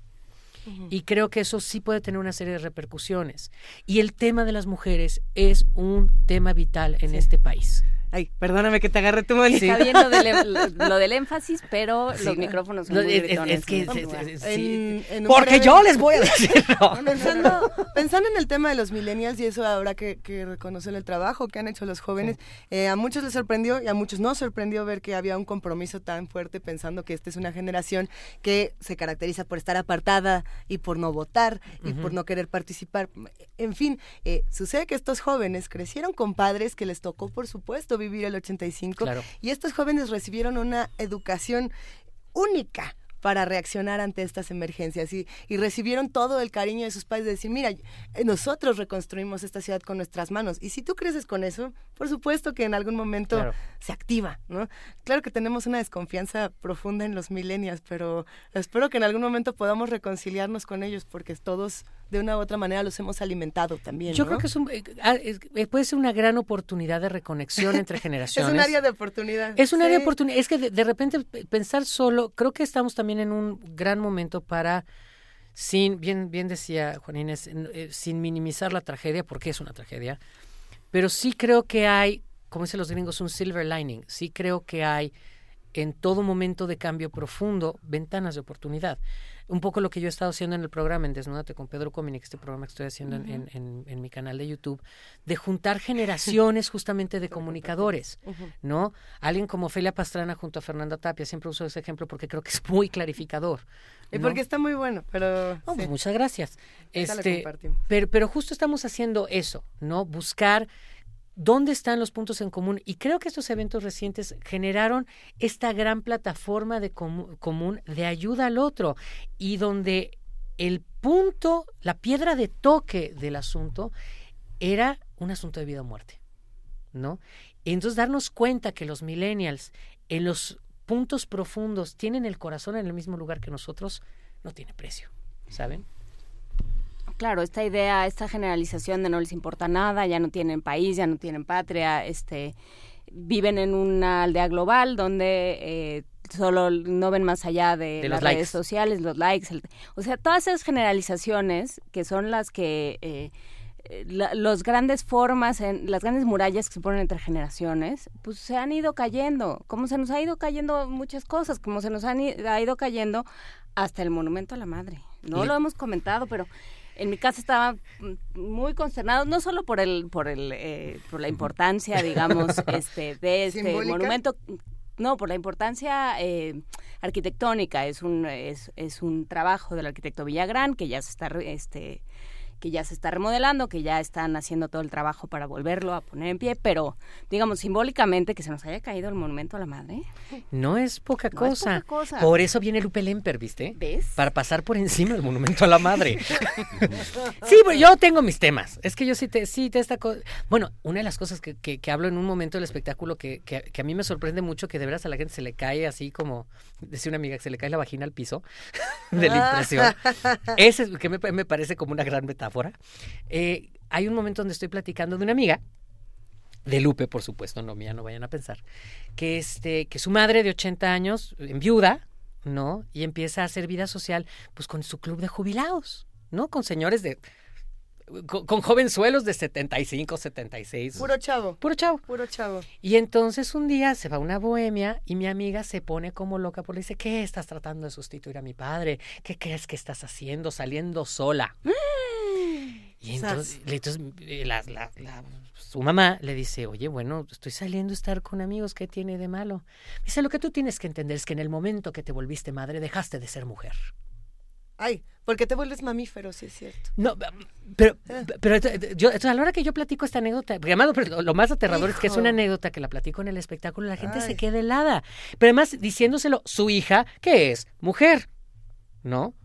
Y te das cuenta entonces que el, el monumento a la madre es un es, ese es el gran socavón de la mujer mexicana, ¿no? Que entonces tú tienes que dejar de ser quien eres porque ya eres una madrecita, ¿no? Sí. O puedes ser más grande, puedes ser una Y a la madre se, sé. le ha, se ha- se le ha culpabilizado de todo, ¿no? Digamos, este, desde el ámbito de la filosofía, la psicología, la, Como es, es- es la culpable de todo. Hasta del machismo. Sí.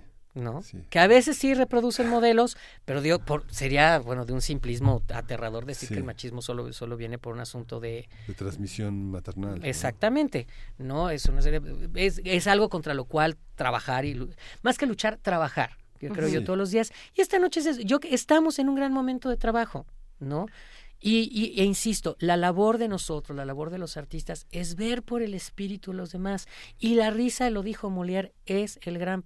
Tu padre lo dijo toda la vida y si en algo estuve de acuerdo con él siempre, es eso. Es en eso. La risa es el gran bálsamo para el espíritu y sobre todo de un pueblo como el mexicano. Y el humor bajo todas sus formas, fundamentalmente, en ese, en ese recuerdo que tiene muchas estructuras, ¿no? muchos Claro. momentos distintos, serios, hay un humor serio, Claro. hay un humor que, este, que explota en carcajadas y otro humor que nos hace pensar. ¿no? Claro, y, y, y como lo que hacemos hoy en la noche, un humor, el humor con música, bien decían que sí, yo siempre he pensado como la Dietrich, ¿no? Marlene Dietrich, le- pero cuando le preguntan que cuál es la diferencia entre cantar en una sala de concierto y en un cabaret, ella decía, es que cuando canto en un concierto, can- una sala de concierto, canto para la gente. Cuando canto en un cabaret, le hago el amor con la voz a la gente. ¿no? Y entonces por eso en el cabaret la gente canta contigo y la gente sí vibra con la música que tú haces. Por eso también la música que estamos haciendo. Shirley Bassey. Lupe tiene su momento Bond, este, hoy en la noche, pues sí, es que, y, y- y- y sí, por favor, vengan en la noche, vengan hoy en la noche, vengan a soltar el cuerpo, se lo suplico, la función es a las 10 de la noche, pero por lo mismo como hay obras y estamos recuperando la ciudad, vénganse con tiempecito para que lleguen nueve y sí media. Quiero aclarar que mejor llegar desde las nueve y ahí se queda uno y se toma un, un- un café. Está en la Ah. plaza. No, no, sus oye, no, oye, Se no. toma uno lo que se quiera tomar. Martinis y margaritas Ay, al dos por uno. Y la verdad es que están muy sabrosos, pero eh, hay que aclarar, Yucali es un lugar que se llena. Sí. Y se llena rápido. Y si uno no llega temprano, se va a quedar atrás de la, atrás de la atrás. Sigue siendo bonito, porque estar hasta atrás y se, se amontona uno y siente el calorcito, como en esta cabina. O a- O, Exactamente. hasta más calientito. Eh, cada, cada cuándo vas a estar presentándote, ¿qué sigue Es- después de? Bueno, Lupe es Después hoy. de la Lupe. Es. Lupe, Lupe, eh, Lupe Reconstrucción es hoy. Ajá. Solamente hoy en Yucali Cabaret, 10 de, eh, 10 de la ¿Dónde noche. está? Es que es ¿Dónde un está? espacio ¿En increíble. Esto plaza? está en Amberes 61, en zona rosa, entre Liverpool y Londres, a tres puertas del Hotel NH. Ujú. Y lo que sigue, eh, eh, empiezo trabajo en una serie que todavía no les puedo platicar. porque- Ah, tantito. Secretos no. No, no, porque me hicieron firmar como una Biblia de que no puedo. decir nada todavía, pero lo que sí también empiezo es mi trabajo académico, que la verdad es que eso siempre me ha hecho muy feliz. Empiezo a dar un taller en el Centro Cultural Helénico de Interpretación para cantantes, tanto Ah. para cantantes como para actores o gente que lo que desea es abordar la voz cantada e interpretar. No, o sea, no es A un, ver, ¿cómo, cómo, cómo? o sea, no es un taller porque luego mucha gente De canto. de canto. O sea, no es un taller para que tú hagas escalitas y solfeo, no es un taller de solfeo. Ok.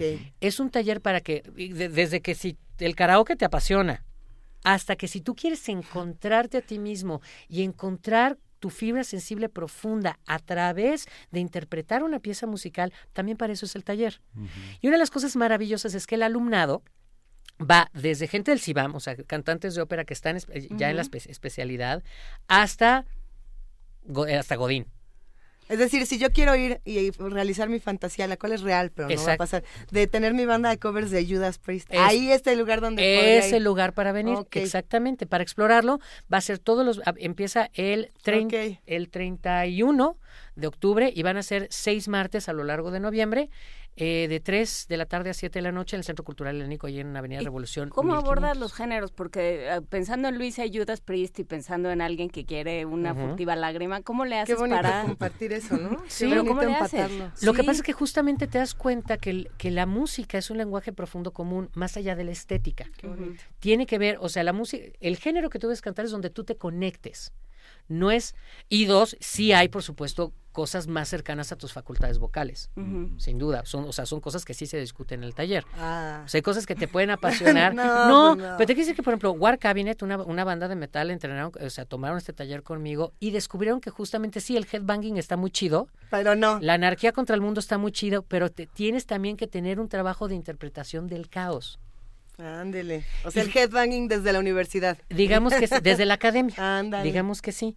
Y justa, y de repente, por ejemplo, para la gente del CIBAM, del, del CIBAM y la furtiva lágrima, entender que sueltes la melena y que puedes estar haciendo una luchía de la mermul donde literalmente sí tienes que hacer tu headbanging a la hora que yo siempre he dicho que es la escena del pato Lucas donde corre como loca ya con la, el camisón manchado de sangre y que y, y- y si no tiene headbanging no jala no Si te lo tomas muy en serio. Exacto, o sea, tienes que tener un asunto de libertad del cuerpo. La interpretación tiene que ver con la conexión de espíritu, cuerpo y voz de manera simultánea. De eso se trata este Cosa taller. que tampoco deben hacer las mujeres, o por lo menos no las mujeres decentes. No, Y ya si nos vamos a la ópera y a la mujer caída, No, bueno, no, no, bueno, no. ya No entre- bueno. no entra- se está poniendo usted muy to Se está poniendo tosca, maestra. Oh, oh, oh, Oigan, chiste pongan- operístico. ¿Se van a poner toscas qué? ¿Ponemos música? ponemos Sí. música. Sí, pero no bueno, y nomás decirles que ya pueden hablar al helénico porque ya están las inscripciones. Oye, y aprovechen justamente los subsidios del gobierno. Mil pesos el taller. Pero el helénico ya de... Ya. Ya. Ya. Ya, ya, el helénico venturosamente está... Para las mujeres docentes. Intenso. Eh, las mujeres, para las Excelente. mujeres docentes. Sí, excelente Estas sí las quiero de alumno. Las decentes, pues se los quitamos, no pasa nada. Pues sí, pues sí, también. Es cosa de información en esta vida. Pues vamos a escuchar con Pedro Cominic ya para irnos. Ya con esta nos despedimos. No nos queremos... No nos queremos ir. Pero todo, es- todo se acaba en esta vida. La nostalgia de Pedro Cominic. La nostalgia se llama porque solo nos dijeron. Un poco de, nos, pues, no sé si sea por mis discos o hay una pieza que se llama Un poco de nostalgia que a mí me gusta mucho. Es esa, un poco de es nostalgia. esa. Porque además, esa es una pieza justamente de cabaret alemán de la reconstrucción. Es una canción de 1927 Ándele. de la República de Weimar. Ah. Ay, nada más. Ay, no más. Pues Ay, es un placer, Y es muy hermosa. Y, y vengan a, eh, de veras Sí, a apoyar sí. al acopio hoy de, este, de. Donatives en Amberes 61, 9.30 de la noche, La Pasión según Lupe Lemper, en reconstrucción. Una maravilla, Yucali. Una maravilla, Pedro Cominic. Qué placer. Nos vemos muy pronto, querido Pedro. Muchísimas gracias, queridos. Muchas gracias a todos por tenerme en su espacio. Gracias a quien nos ve y nos escucha. Música.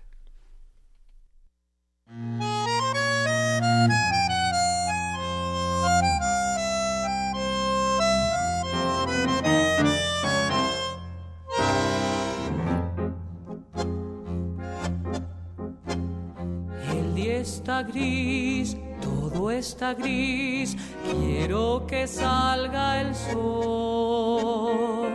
Ven conmigo y podremos dejar las nubes grises atrás.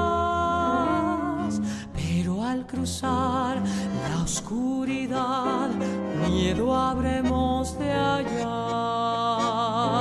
Si nuestro camino es duro, pero a tu lado puedo soñar. Un poco de nostalgia nos trae la felicidad. Un poco de nostalgia apaga la soledad. La nostalgia por una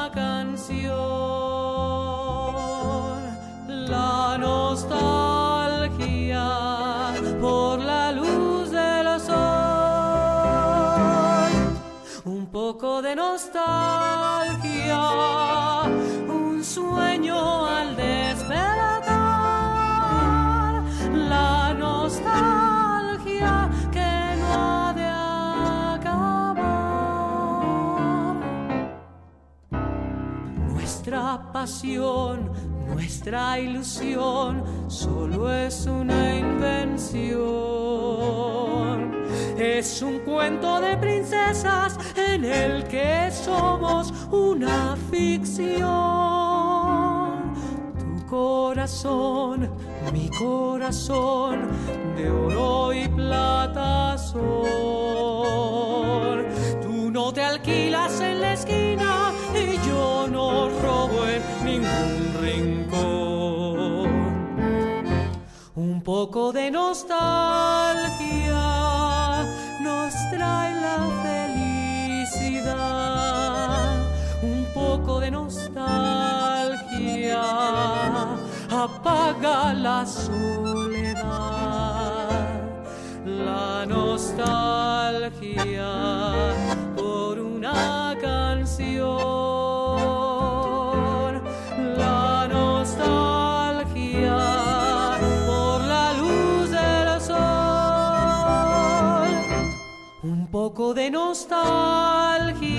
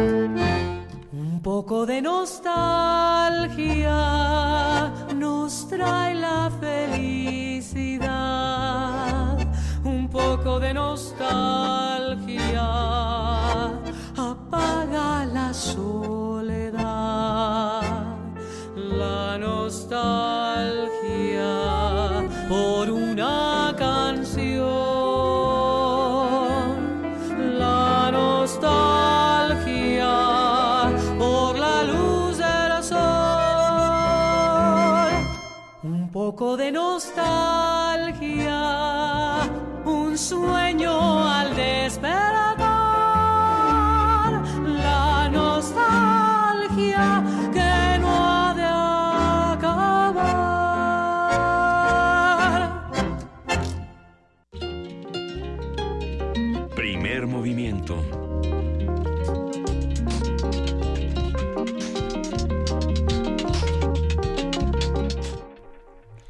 Hola Juana Inés. Hola Luis Iglesias. Hola Miguel Ángel. Hola Lisa. Estamos viendo aquí los comentarios en redes sociales, en arroba P Movimiento, en diagonal Primer Movimiento UNAM y en el teléfono 55 36 43 39. Opiniones de todo esta Sí, vez. sí.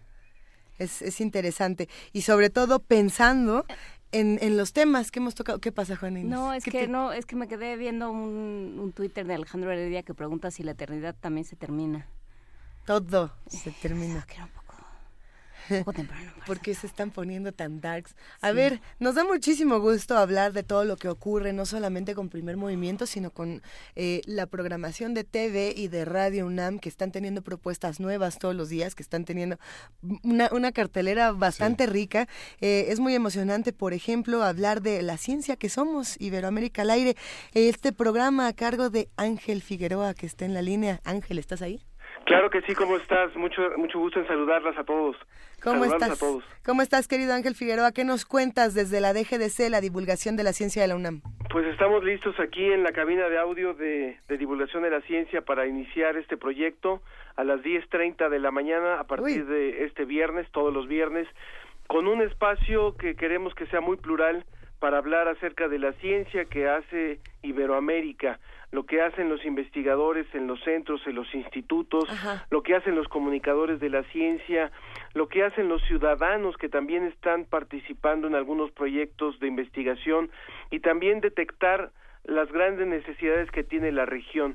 Creo que a veces cuando se habla de ciencia en los periódicos, en la en la prensa, en los medios de comunicación masiva, se habla de la ciencia que se hace en Estados Unidos, la que se hace en Japón, la que se hace en Alemania, pero no muchas veces se, se olvida la ciencia que se hace en nuestros países y las grandes aportaciones de hombres y de mujeres dedicados a esta tarea. Y eso es lo que queremos hacer en la ciencia que somos a partir de este viernes.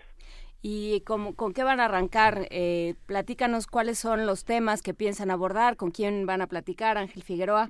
En el Eh, programa de ¿qué hoy se eh, se- eh, tendremos una primera colaboración de una agencia especializada en noticias que se ha sumado a este proyecto, es una agencia española que se llama. DICIT, que es parte de un proyecto de la Universidad de Salamanca y ellos van a participar eh, semana a semana con nosotros con el reporte europeo y también con el reporte de América Latina porque ellos tienen corresponsalías en muchos lugares. También vamos a tener la colaboración de un de uno de nuestros colaboradores, valga la redundancia, un divulgador de la ciencia muy muy reconocido que es Diego Golombek. Yeah. Y hoy vamos a hablar eh, también de los sismos, pero hemos querido abordarlo con un énfasis distinto. Traemos a, a Arturo Iglesias, eh, que fue director del Instituto de Geofísica, pero quienes lo van a entrevistar no somos los conductores, va a ser un grupo de niños y jóvenes que le van a preguntar lo que ellos quieren saber sobre los sismos y también el público, por supuesto. Y también viene una de las perritas que son eh, rescatistas junto con su binomio humano, ¿verdad? A participar aquí con nosotros en esta mesa con los niños y jóvenes. Es parte de lo que vamos a abordar hoy.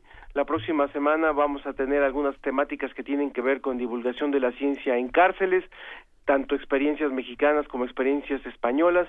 Y así poco a poco iremos sumando este en este esfuerzo a, a muchas universidades, a muchos institutos.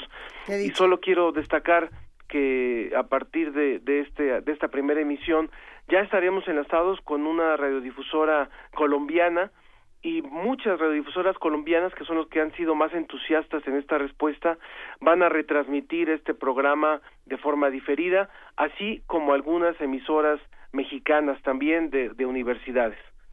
Pues eh, suena, Excelente. suena muy bien, Ángel Figueroa, eh, por la por el 96.1 de FM. ¿Van también por el 860? Exactamente, en, en la transmisión de la mañana de- en vivo vamos por las dos señales y ya la retransmisión de los domingos se hará únicamente a través de amplitud modulada. Muy bien. Pues da muchísimo gusto escuchar el arranque de este nuevo proyecto. Eh, ¿Qué recomendaciones nos dejas por lo pronto, para los que lo vamos a escuchar y para los que a lo mejor no tengan la oportunidad de hacerlo el día de hoy? ¿Qué recomendaciones tenemos para acercarnos a la DGDC y para tratar de reinterpretar el mundo a través de la ciencia que somos?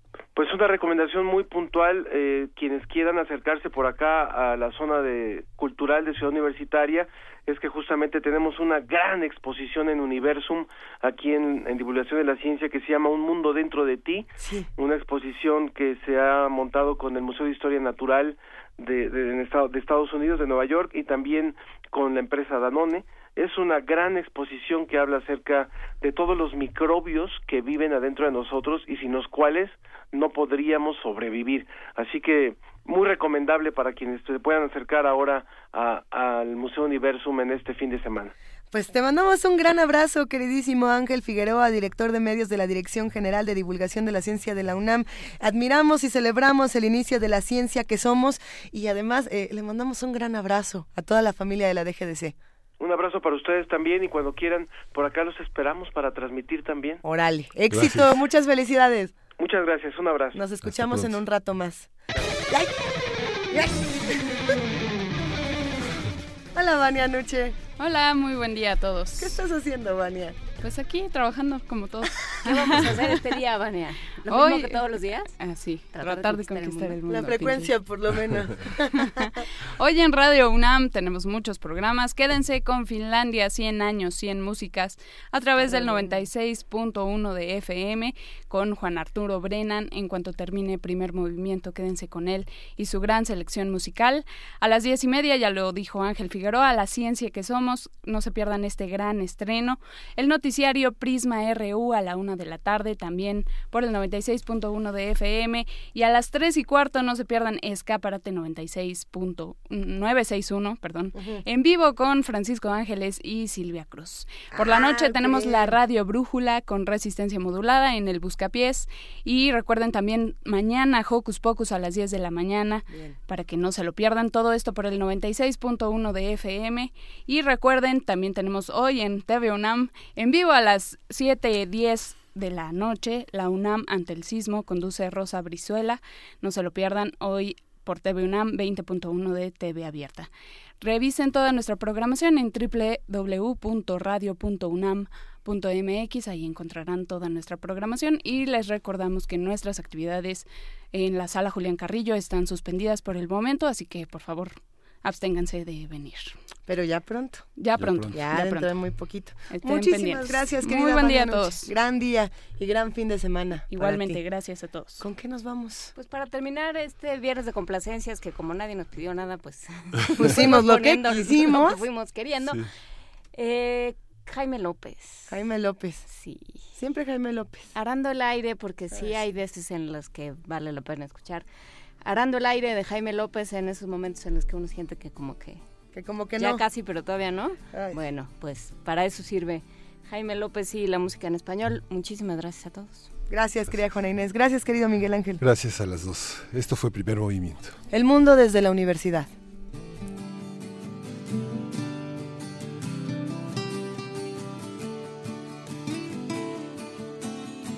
Ven que quiero hablarte al oído,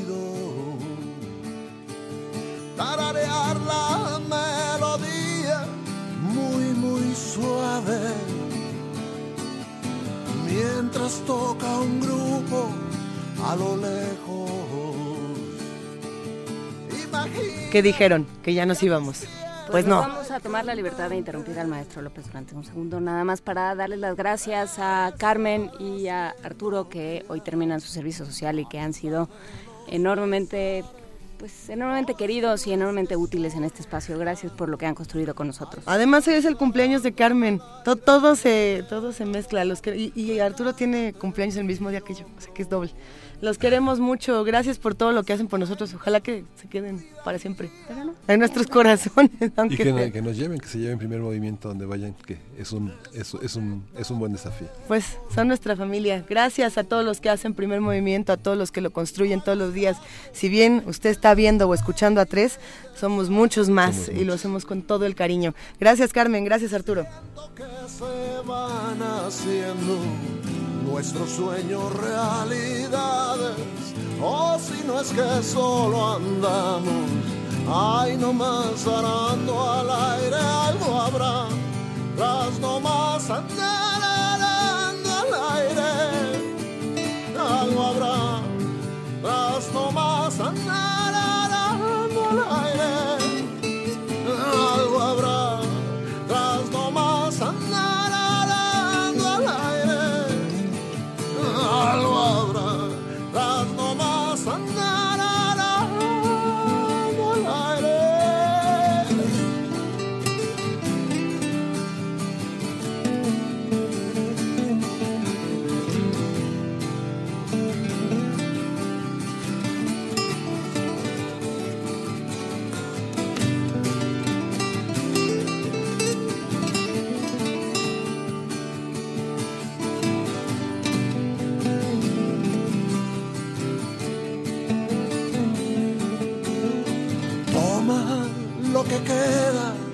de mi cuerpo. Sigue dura la batalla ya en la calle. Te daré el jardín de las delicias con las lágrimas más negras de este valle. Estos corazones nuestros laten una misma sangre.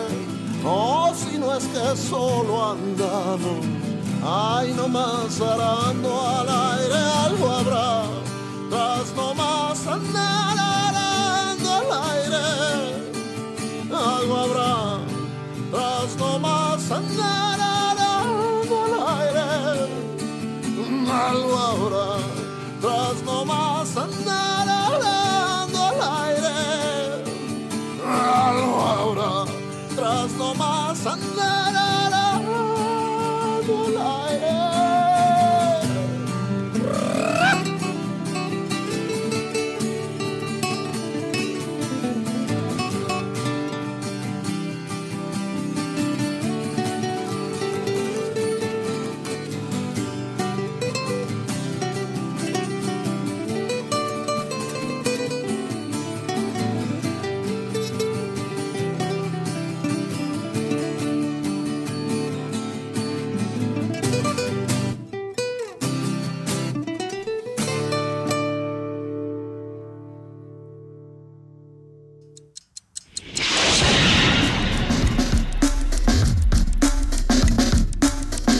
Radio UNAM presentó